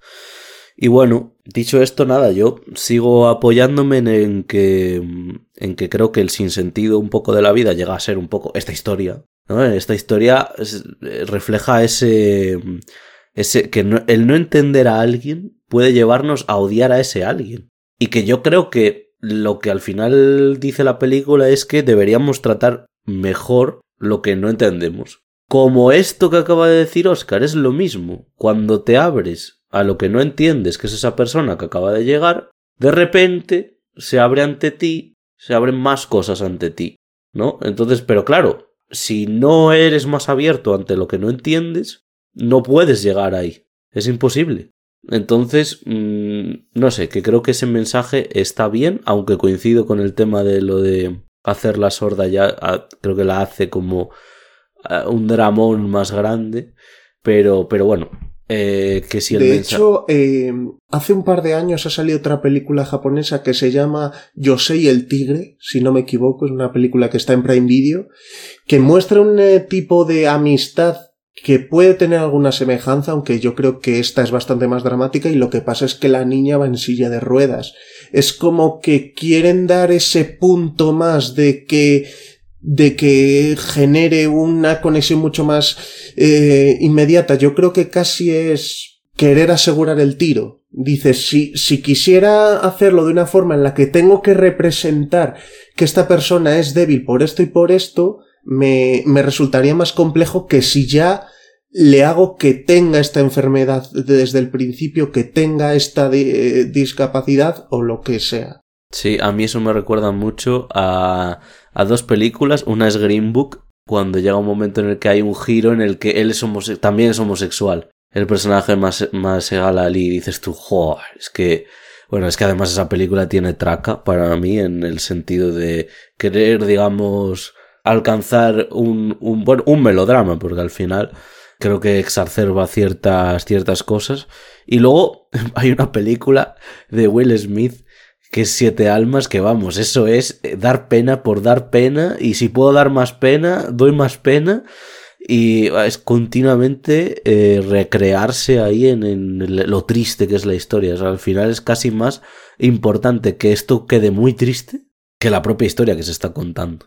Claro, bueno, en esas películas son más un... no hay un control eh, en ese aspecto. Es como que tiramos con la tristeza y aquí no nos para nadie. Yo creo que en A Silent Boys sí que sí que tiene las suficientes virtudes como para equilibrar un poco. Si es verdad que es la más larga, yo le, le, quitaría, le quitaría unos minutos, o sea, para que quedase más redonda. ¿eh? Si es verdad que llega un punto en que me pareció un poco, un poco repetitiva. Eh, en algún punto. Eh, en algún momento sí que es verdad que dices, estás tirando de lo mismo a muchas reuniones de amigos, quizá. Sí. Eh, yo únicamente quiero cerrar con un comentario que, bueno, es una convención en el cine y que Silent Voice forma parte de esa convención, que es cuando un personaje está en el hospital, se encuentra bien, de un tirón se quita todo y se ve, y sale a cualquier lado. Claro, yo que he estado eh, con tubos y demás, es que eso duele muchísimo. Aparte de que tú probablemente no tienes ni idea de cómo cerrar la válvula por lo que sea y se van a tirar miles de euros en sueros y lo que sea. Entonces ya cuando lo he vuelto a ver en esta película es que me parece graciosillo porque ya simplemente una tirita como tengas un poco de pelo duele que no veas y aquí ves que se quitan tres tubos, un respirador y dices madre mía, el cine. El cine, magia cuando no sabes magia. Así que nada, dicho esto, vamos a por la penúltima película que nos la va a traer Oscar, es eh, Mind Game.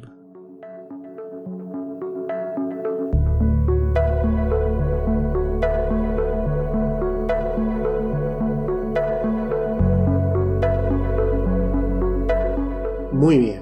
Hoy cuando estaba redactando la sinopsis, que suele ser lo último que hago de las películas que hablo, he dicho, madre mía, lo difícil que es contar de qué van tanto X como Mind Game. Bueno, para empezar, Mind Game es una película japonesa del año 2004 que hizo el director Masaki Yuasa y que también había trabajado, por ejemplo, en la serie de Hora de Aventuras y hizo otras series como Devilman Crybaby o The Tatami Galaxy. Y a ver, la sinopsis. Eh, Nishi eh, es un chico que invitan a comer a un restaurante una chica de la que está muy pillado y en ese restaurante un loco le mata y cuando está muerto y va a subir al y va a desaparecer, él dice, si por aquí desaparezco, por aquí resucito y empieza a correr, le empieza a perseguir Dios o San Pedro como le quieras llamar, le gana y despierta como un par de momentos antes de que vaya a recibir ese disparo. Bueno, decir por, eh, para empezar, por ejemplo, que en los cuatro primeros, de primeros minutos de la película, eh, en un montaje muy acelerado de vídeo, estás viendo la película entera, en plan todos los lugares por los que vas a pasar, montajes recurrentes a la, a la que la película va a volver continuamente.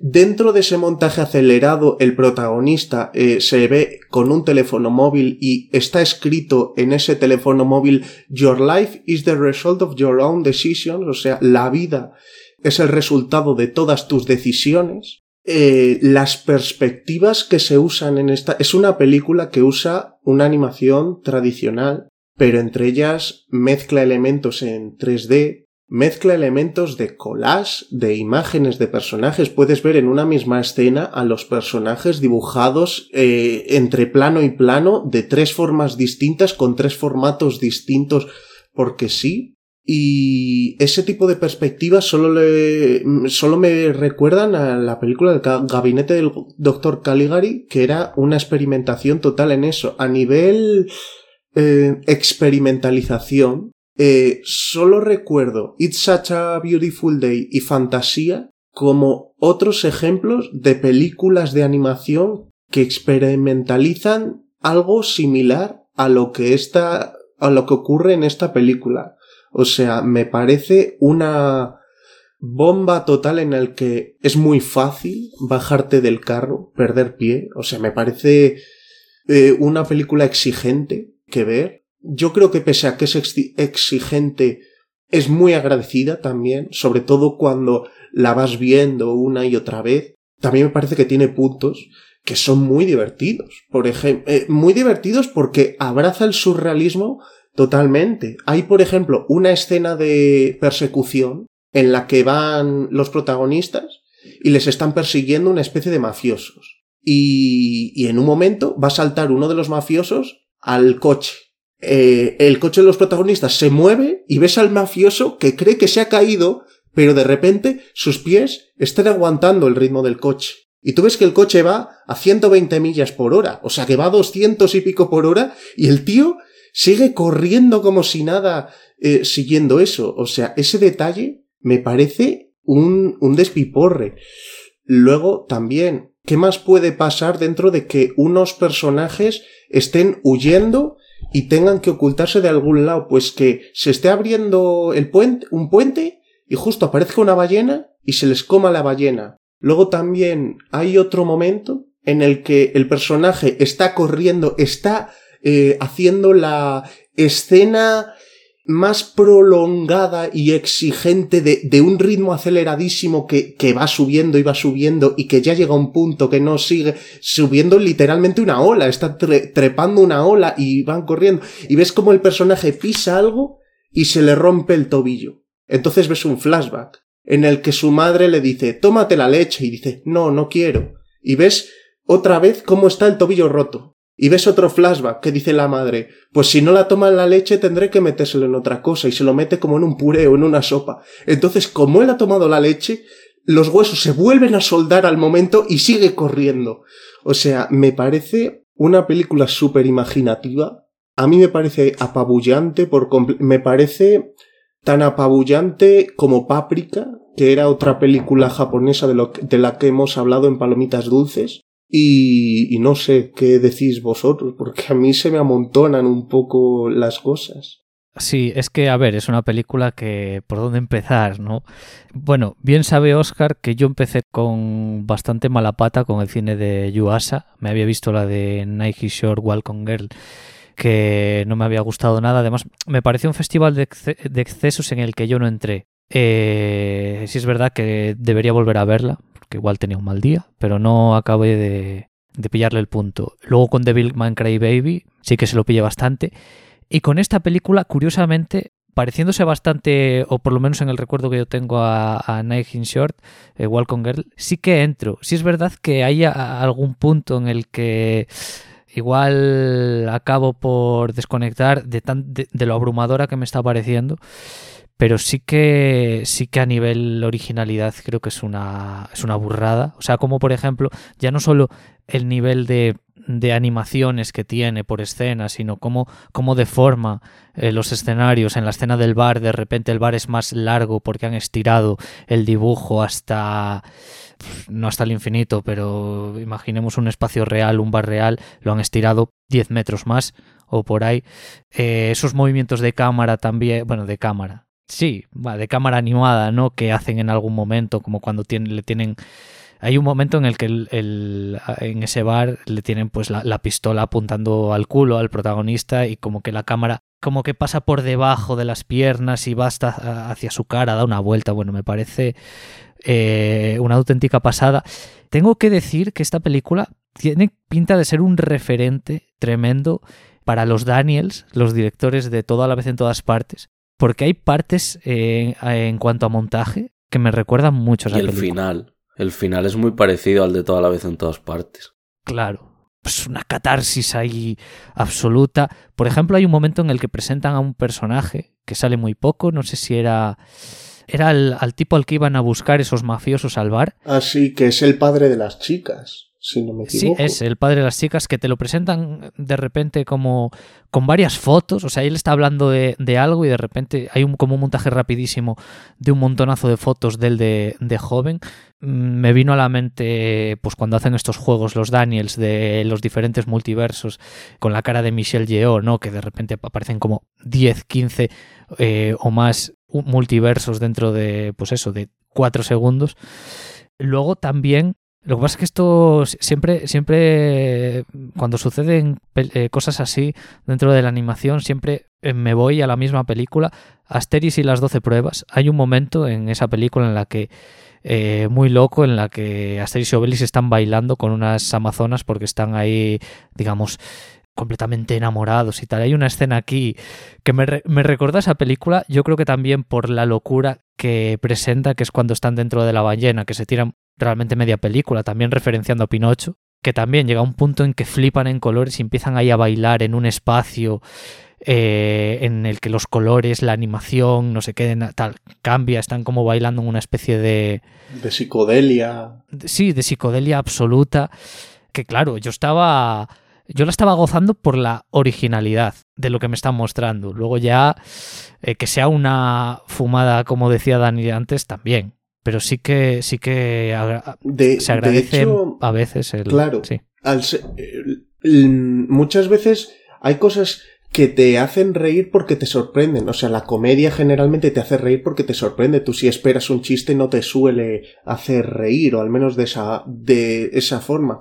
Entonces, yo la primera vez que vi esta película, claro, al personaje cuando le matan al principio de la película, le meten la pistola por el culo se tira un pedo, se dispara y la bala atraviesa todo su cuerpo y le da en la cabeza y se muere. Entonces, cuando vuelve atrás en el tiempo y vuelve a estar con la pistola metida en el culo, la técnica que hace es apretar el culo con las cachas, eh, quitar el arma al, al tío, entonces coger la pistola y dispararle. O sea, el hecho de poner duro el culo para eso, eh, o sea, desarmar a alguien así, me dejó, eh, me dejó que, que es eso, que me parecía algo inabarcable. O sea, ¿en qué proceso mental llegas a...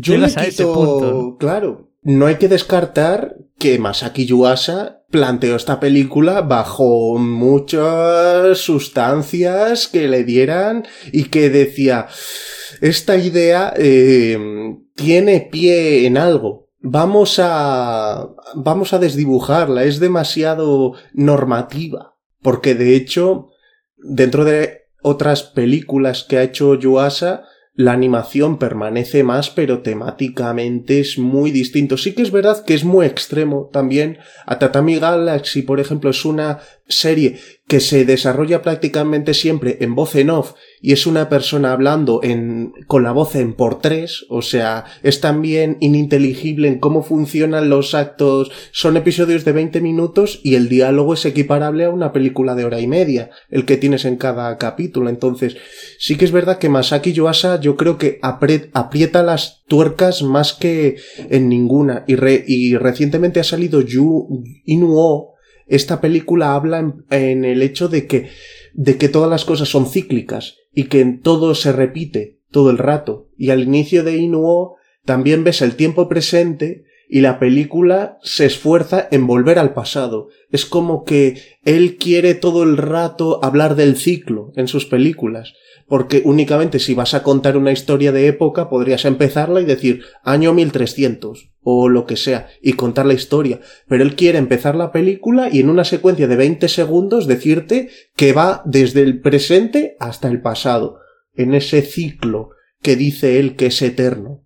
Bueno, yo en la película creo que habla de eso y luego también estaba mm, pensando mientras la veía que Claro, el título de la película dice un poco la filosofía de la misma, ¿no?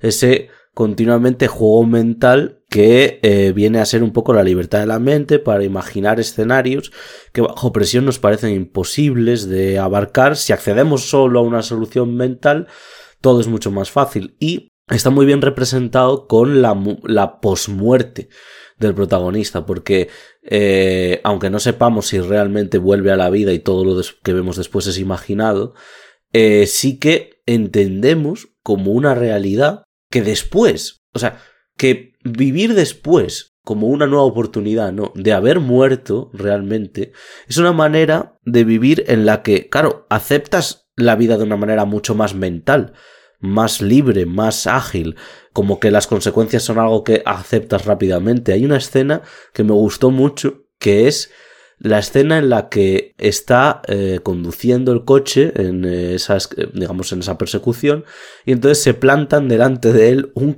dos camiones. Claro, ¿qué es lo primero que se te pasa por la cabeza, aunque sea en un segundo, así rápidamente? Pues yo cojo el coche, lo pongo lateral y entonces cruzo por ahí. Pues entonces él, como está en ese, ya, en, esa vida ya más mental, más de, de, posibilidades infinitas, pues él coge, pone el coche lateral y pasa por ahí sin ningún problema. Entonces, sí, que, eh, en ese, eh, no, que en ese momento también hay como una especie de flashback en el que estar, o sea, la idea le viene porque lo vio en una película va al cine, está esa escena y luego ya dice, ah, pues venga, vamos, y lo hace. Exactamente. eso también me gustó. Entonces, que yo creo que la, imaginería constante de la película es mm, en general muy positiva. Eh, y por eso mm, ver que la mitad de la película, más de la mitad de la película casi, se em, digamos, se, pasaba dentro de la boca de o, la boca o el mundo o el estómago o lo que claro, Eso no es una ballena. Vamos. Claro, de, de, esa ballena pues me entristeció un poco porque creo que no aguanta el ritmo a la película de todo el tiempo que pasan dentro de la ballena.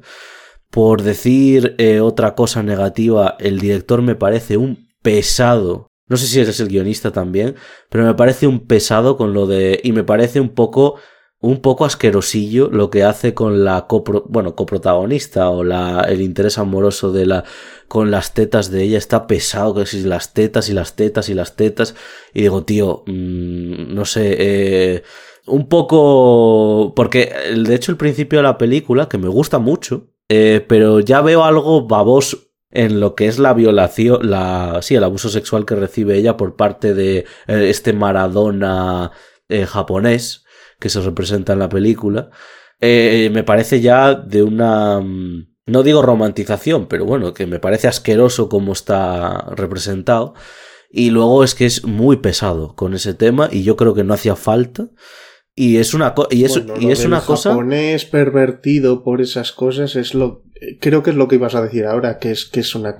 Es una constante en esta historia, pero que es una constante en prácticamente todo lo que. en lo que hemos traído hoy, no es una constante general encontrarte personajes así y autores que, que es que sabes que lo hacen por, porque ellos son los primeros a los que les encanta dibujar eso o hablar de eso. Claro, es que fui incapaz porque esta peli, esta película, por el tema de, de, de imaginación, por el tema visual, por el tema del surrealismo, esta película es un 9 o un 10 en ese sentido, para mí. Pero luego, en cuanto al tema de personajes, porque luego esta es otra. El personaje eh, ve, por ejemplo, la imagen que vio en una película o como su madre le daba leche de otra manera y tal. Perfecto, pero lo que es la profundidad psicológica o de, los personajes, los personajes no, no, no, son muy importantes realmente como tal, son un vehículo para ese mind game. Eh, no es que realmente ellos sean, eh, no, no son Michelle Yeoh o la familia de Michelle Yeoh en toda la vez en todas partes, que te importaba su circunstancia social, su racial, en un mundo en el que les racializa en los Estados Unidos y tal. No, no, no. O sea, Mind Game es en ese sentido más superficial. Y por eso, junto con esto que he hablado de esta cosificación un poco de ese personaje, la peli me fue bajando un poco de nota y al final creo que le puse un 6 o un 7 valorando que todo el resto de. El, resto, esa parte de, de que, se habla de ahí de la materia y demás, Pues de hecho lo tenía aquí apuntado, tenía apuntado. Lo bueno es que el mundo, la materia, entendiéndolo como algo vivo, está conectado con los personajes. Por ejemplo, hay un momento en el que a, a unos personajes se les ocurre una idea de cómo salir de la ballena y se encienden las luces en donde están. También cuando comen y comen mucho, las, sus tripas se hinchan hasta un punto que no es real físicamente, pero que parece que están embarazados, no, o sea, embarazados se quedaría corto. Es decir, sus barrigas crecen hasta un punto espectacular. Entonces, claro, en cuanto a lo que es visual, a lo que es, es una, vamos, un peliculón. Y luego en cuanto a lo que es la historia, pues por ejemplo me parece más superficial, peor, de más bajo nivel que el toda la vez en todas partes, por ejemplo. Oscar, ¿qué tenías por ahí? Sí, es que se me ha ido. Bueno, no, no sería tan no sería tan importante. Ah, bueno, sí. Claro, la película una vez acaba, no acaba. O sea, durante los créditos de alguna forma sigue. Y al final cuenta, claro, lo que tú dices, los personajes no tienen, claro, te cuentan un poco el final de los personajes y al final eh, todas esas tintes que te hacías sobre esos personajes, por ejemplo, a ver, al protagonista le gusta esa chica sobre la que hace la cosificación. Todo el rato está su hermana. Pues su hermana, más allá de algún detalle, tú no la conoces nada y casi la conoces por las cosas que acaba haciendo al final. Igual con el anciano, que ya vivía en la ballena. Y de hecho del anciano se cuenta que aunque al principio cuando aparece se queda mirando a las chicas cuando se está bañando, él era homosexual. Y lo está contando al final, pero... Pero claro, es que es una cosa que yo la primera vez no me, no me he dado cuenta al verla. O sea, ya cuando he vuelto a ver la película, he vuelto a ver la película, ya me he dado cuenta de que mm, el anciano era homosexual y en parte por eso también estaba, eh, por eso en parte acabó encerrado ahí, por, porque quería irse de, de su situación y por eso le liberaba también. Entonces me parece que como tiene tal explosión de cosas, pues que viene muy bien para revisionar una y otra vez, porque te va completando el puzzle. Además, me parece que eh, es un cañón que va tan deprisa que lo único que puedes hacer es bajarte el ritmo, pero no puedes acusar a esta película de que, de que pueda ser lenta. O sea, yo creo que precisamente este tipo de películas o lo que estábamos hablando antes de estas películas resumen que te cuentan 12 episodios de, de una película sí que eh, ponen de verdad en un aprieto a las personas que dicen que les gustan las películas rápidas, porque este tipo de películas te dejan reventado. O sea, tú, Dani, que nos has contado que te has metido un poco panzada los últimos días, yo espero que Mind Game te la vieras la última de la última del día, porque ver esta y después ponerte otra. Un poco, mira, el orden fue Susurros del Corazón, Mind Game, y luego ya. Eso en un día.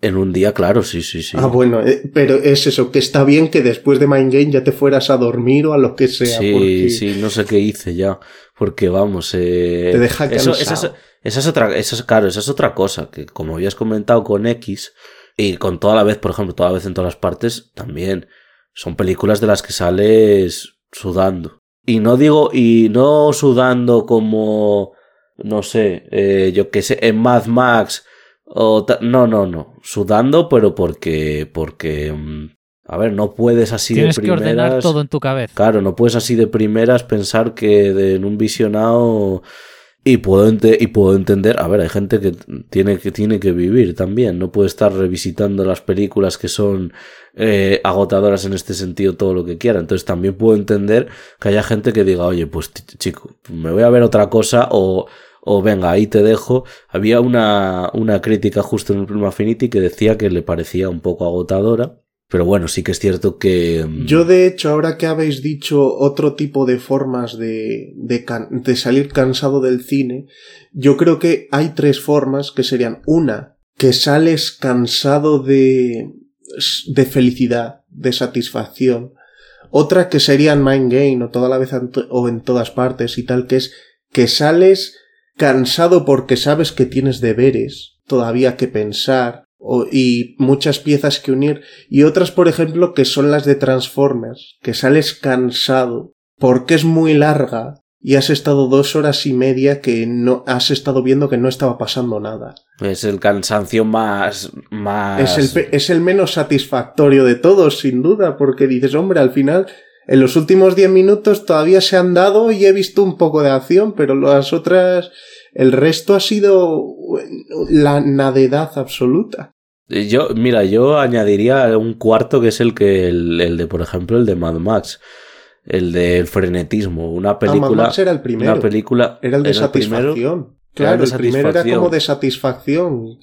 Vale, vale, vale. Yo es que no lo asocio bueno, con. que igual también hay otra que es la de estoy salgo drogado. De esa. claro, yo no lo asocio con el. Yo lo asociaba con, con películas frenéticas, el cuarto. Una cosa es una película que te que sales, estás feliz, tal, no sé qué, pero también me cansa, es densa en esa felicidad y tal. Y yo creo que otra es que una película que no pare, ¿no? En plan de acción y tal. Imaginaos, por ejemplo, esta película que es eh, de... Mm, en el que salía Bob Odenkirk, la de Nobody, pero Nobody durando dos horas y cuarto, por ejemplo pues saldrías sudando, ¿sabes qué quiero decir? Bueno, la última de John Wick son dos horas y diez. Iba por el estilo, ¿no? En plan, entonces con... Pues por ahí, claro. Claro, con John Wick igual sí que saldría sudando, igual con Nobody como es hora y veinte. Igual no tanto. Y de hecho en la anterior película del, del ruso este que hizo Nobody duraba una hora y salía reventado del mareo que tenías de la cámara en primer plano. Dicho esto que al final... De Harkon Henry. Hardcore Henry, esa también es esa esa esa es película de las Ese de Mad Max también. Ese es un cansancio tremendo. Eh, dicho esto, pues si os queréis apuntar películas para cansaros, que os hemos dado unas cuantas, eh, nos vamos para que para descansar, nos vamos a con la última ya película para cerrar el programa, nos vamos con Colorful que nos la traían.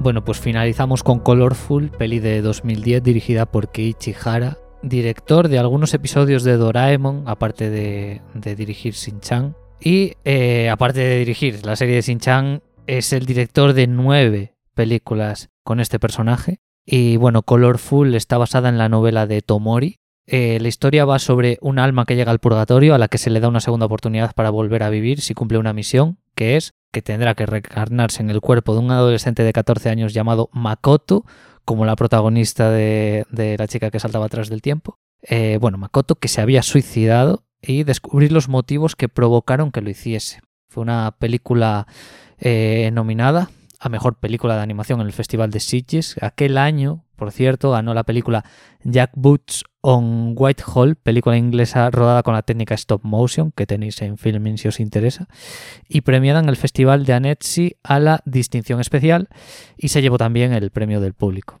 Bueno, vista la filmografía de Keiichi Hara y a ver, sin ver el verano de Ko, eh, me sorprende mucho que este director eh, cogiese esta historia para llevarlo a cabo. Lo digo porque si, eso, si vemos, si repasamos su filmografía, todo es pues comedias eh, de carácter muy, muy alegre, por así decirlo, y encontrarnos con esta película, el cual a mí me parece un dramón tremendo. Eh, ya hemos comentado algunas cosas de Colorful, han ido saliendo cosillas alrededor a lo largo del programa. Claro, a ver, esta película, si bien es verdad que tiene un mensaje positivo, ¿no?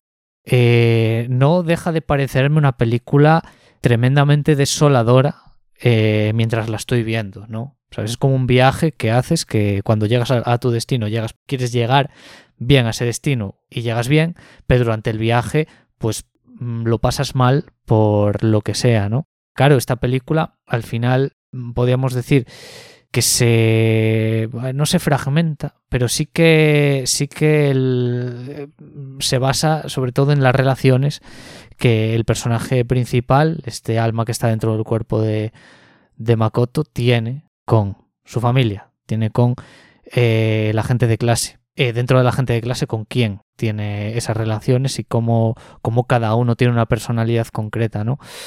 Creo que, que, claro, es complicado para empezar, lo que hace esta película que es tener un protagonista, como dijo Dani, reprobable. ¿no? Es decir, estamos viendo una persona que realmente no, no, no empatizas con él. Yo creo que sufres más por cómo, cómo está casi desestructurada la relación familiar que tiene pues, su madre, por ejemplo, que creo que es un personaje trágico Es tremendo. Lo, Claro. Lo que le hace a su madre es terrible. Y, y- y es terrible, incluso es más terrible cuando te desarrollan a ese personaje, porque también se comenta en un punto que la madre de la propia madre tampoco la tenía en muy buena estima, con lo que me parece todavía más, mm, eso, más Cruel. desolador, más Yo cruel. diría que él es cruel con, con la madre, pero a niveles que, que claro, tú entiendes, tú tienes, en el caso del personaje de la madre, un hijo, pero joder, es que, es que es una cárcel convivir con un hijo así.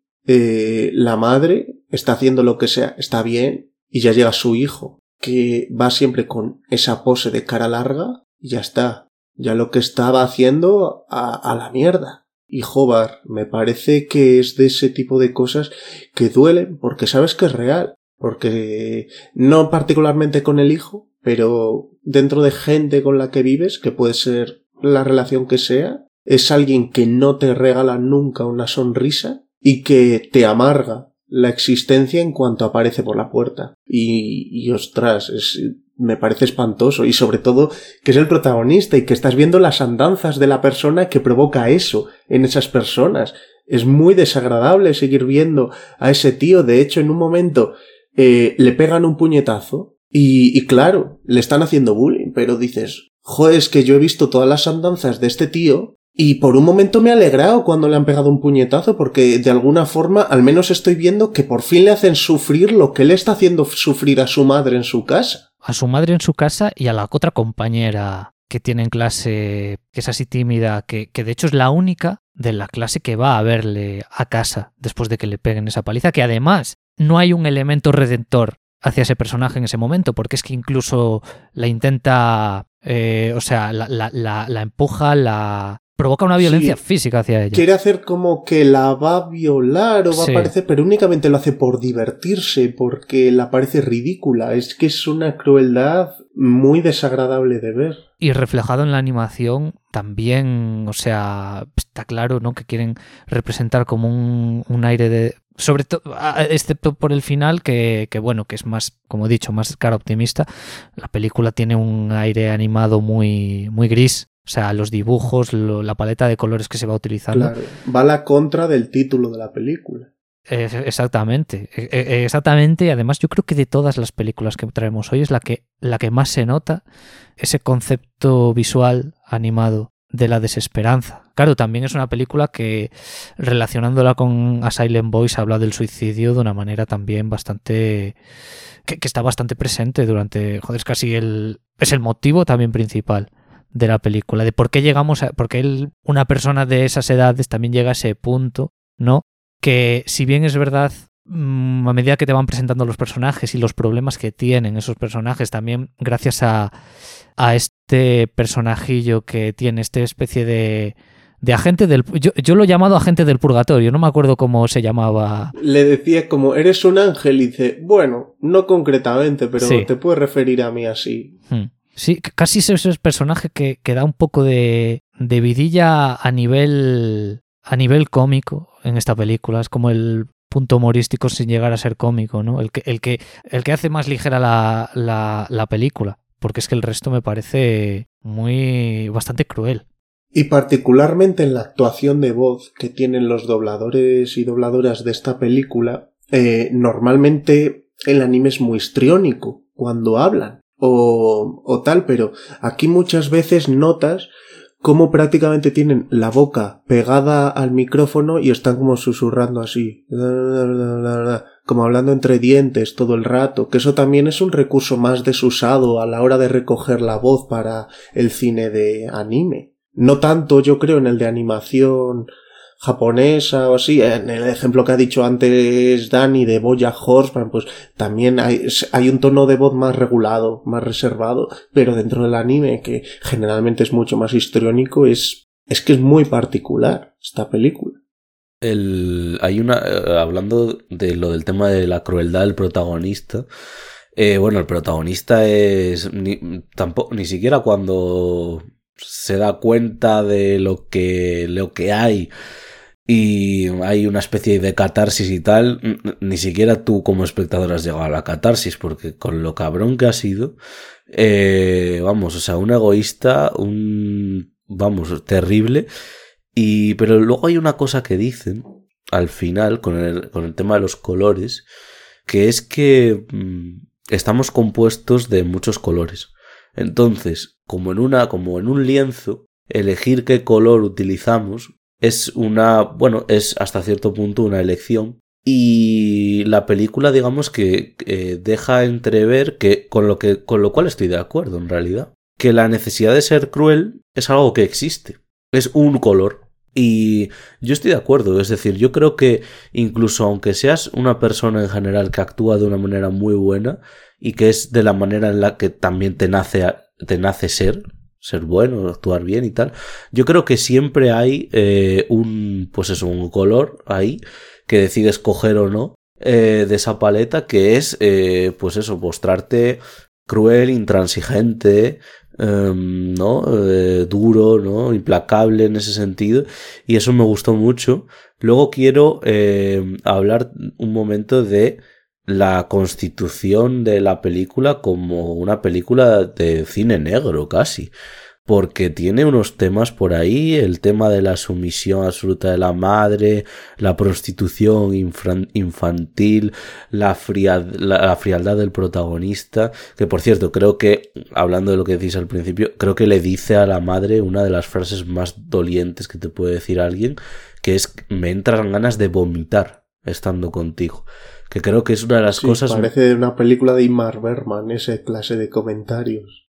Sí, o sea, creo que me parece uno de los comentarios más heavies que alguien te puede decir.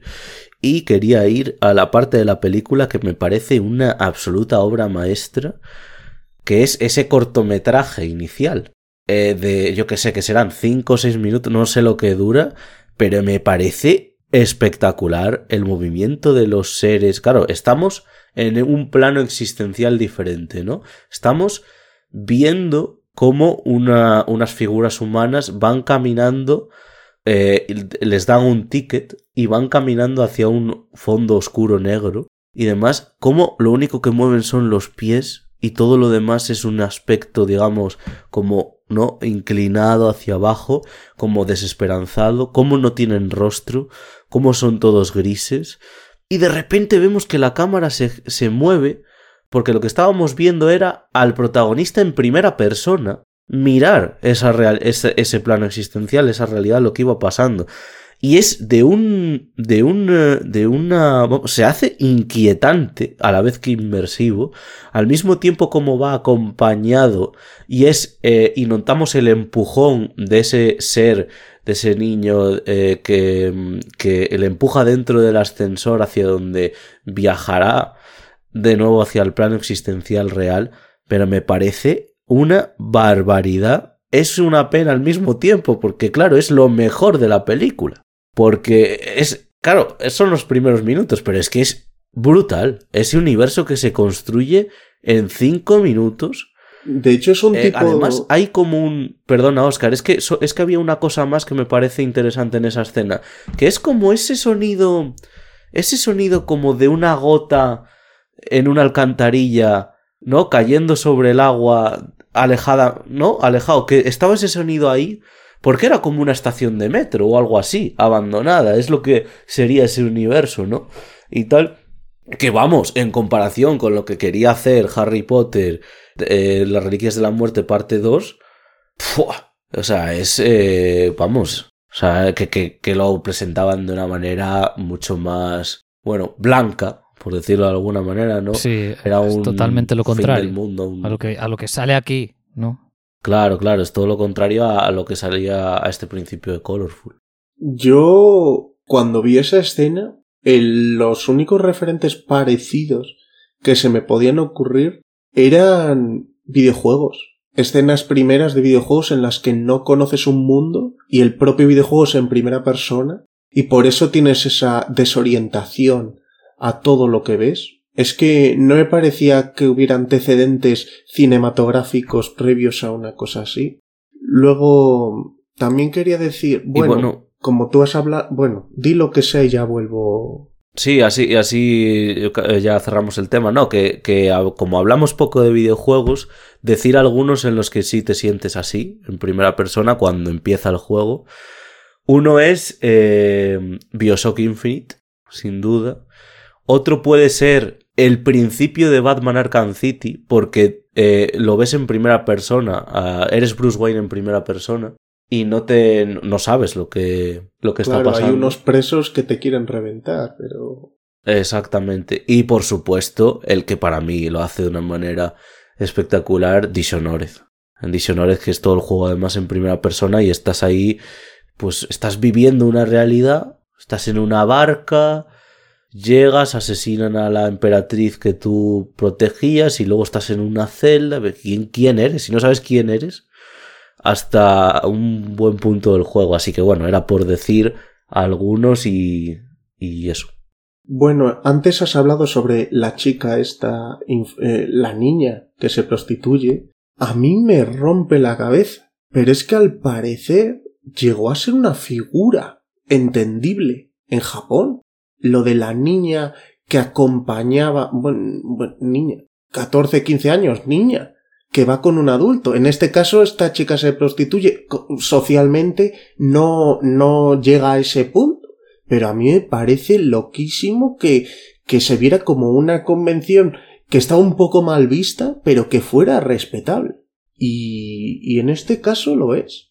Luego también, otra, otro aspecto. A mí no lo hemos dicho, pero esta película a nivel musical me emociona un montón. Hay un tema en la película que creo que lo que tú has dicho, no hay una redención al personaje, pero sí que hay otro tipo de redención que es cuando están como hablando sobre a qué escuela ir y están sentados con su familia en la mesa y empieza a sonar un tema y, y rompen varios personajes a llorar y a mí ese tema me parece una barbaridad. Me parece un temazo espectacular y mira que yo creo que generalmente a, nivel musical las seis películas de las que hablamos, con sus más y sus menos, yo creo que están correctas.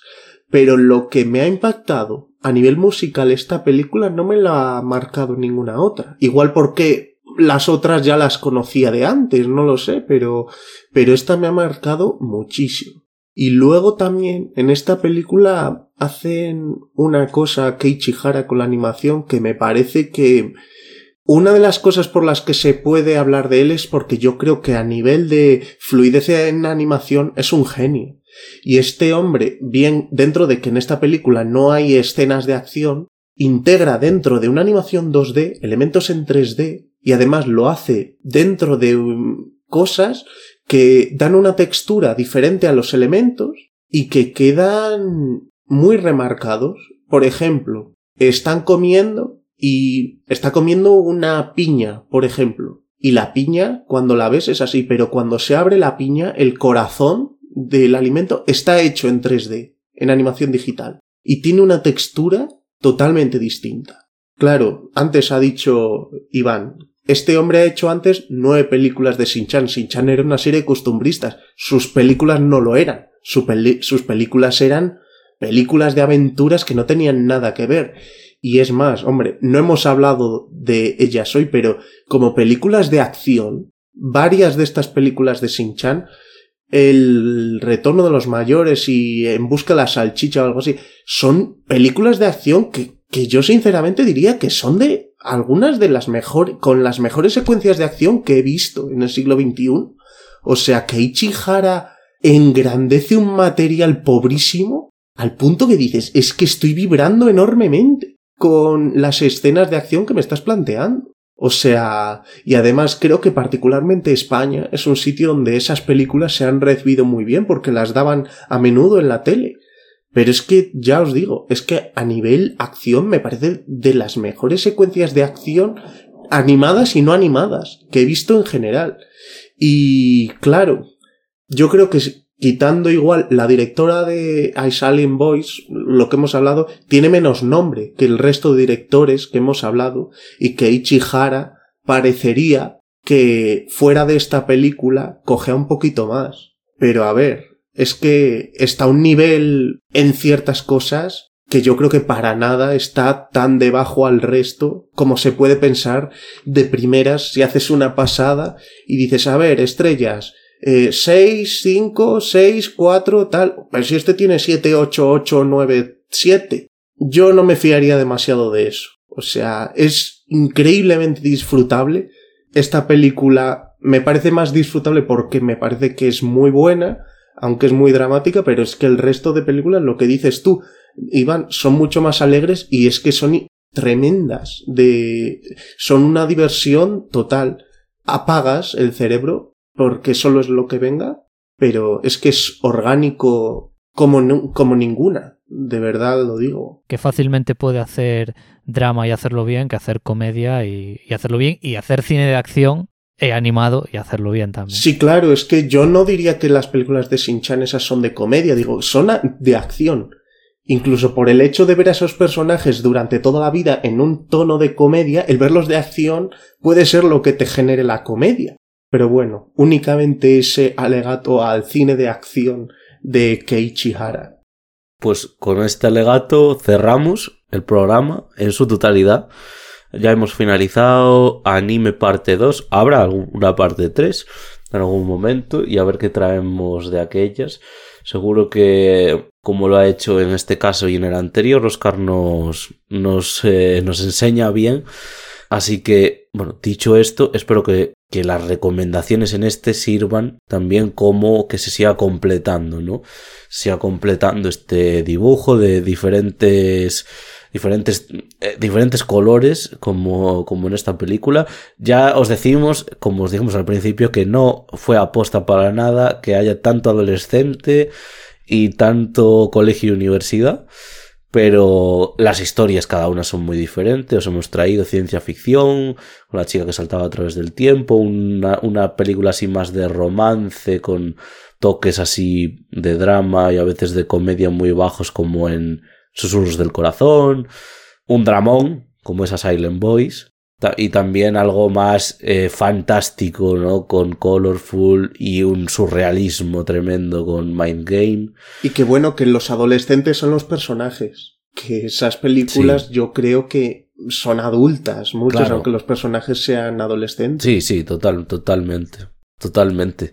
Así que bueno, dicho esto, aprovecho para eh, darle las gracias a mis compañeros y despedirlos. Iván, Oscar. A ti, Dani. A ti, Dani. Y nada, eh, nos vemos en el siguiente programa. Espero que eh, este os haya gustado mucho a todos y a todas y que hayáis disfrutado de, de, el del de anime parte 1, ¿no? Que espero que alguna película, si no os habéis escuchado, os hayáis visto de, de aquel programa. Ahí no nos pueden ver la carita.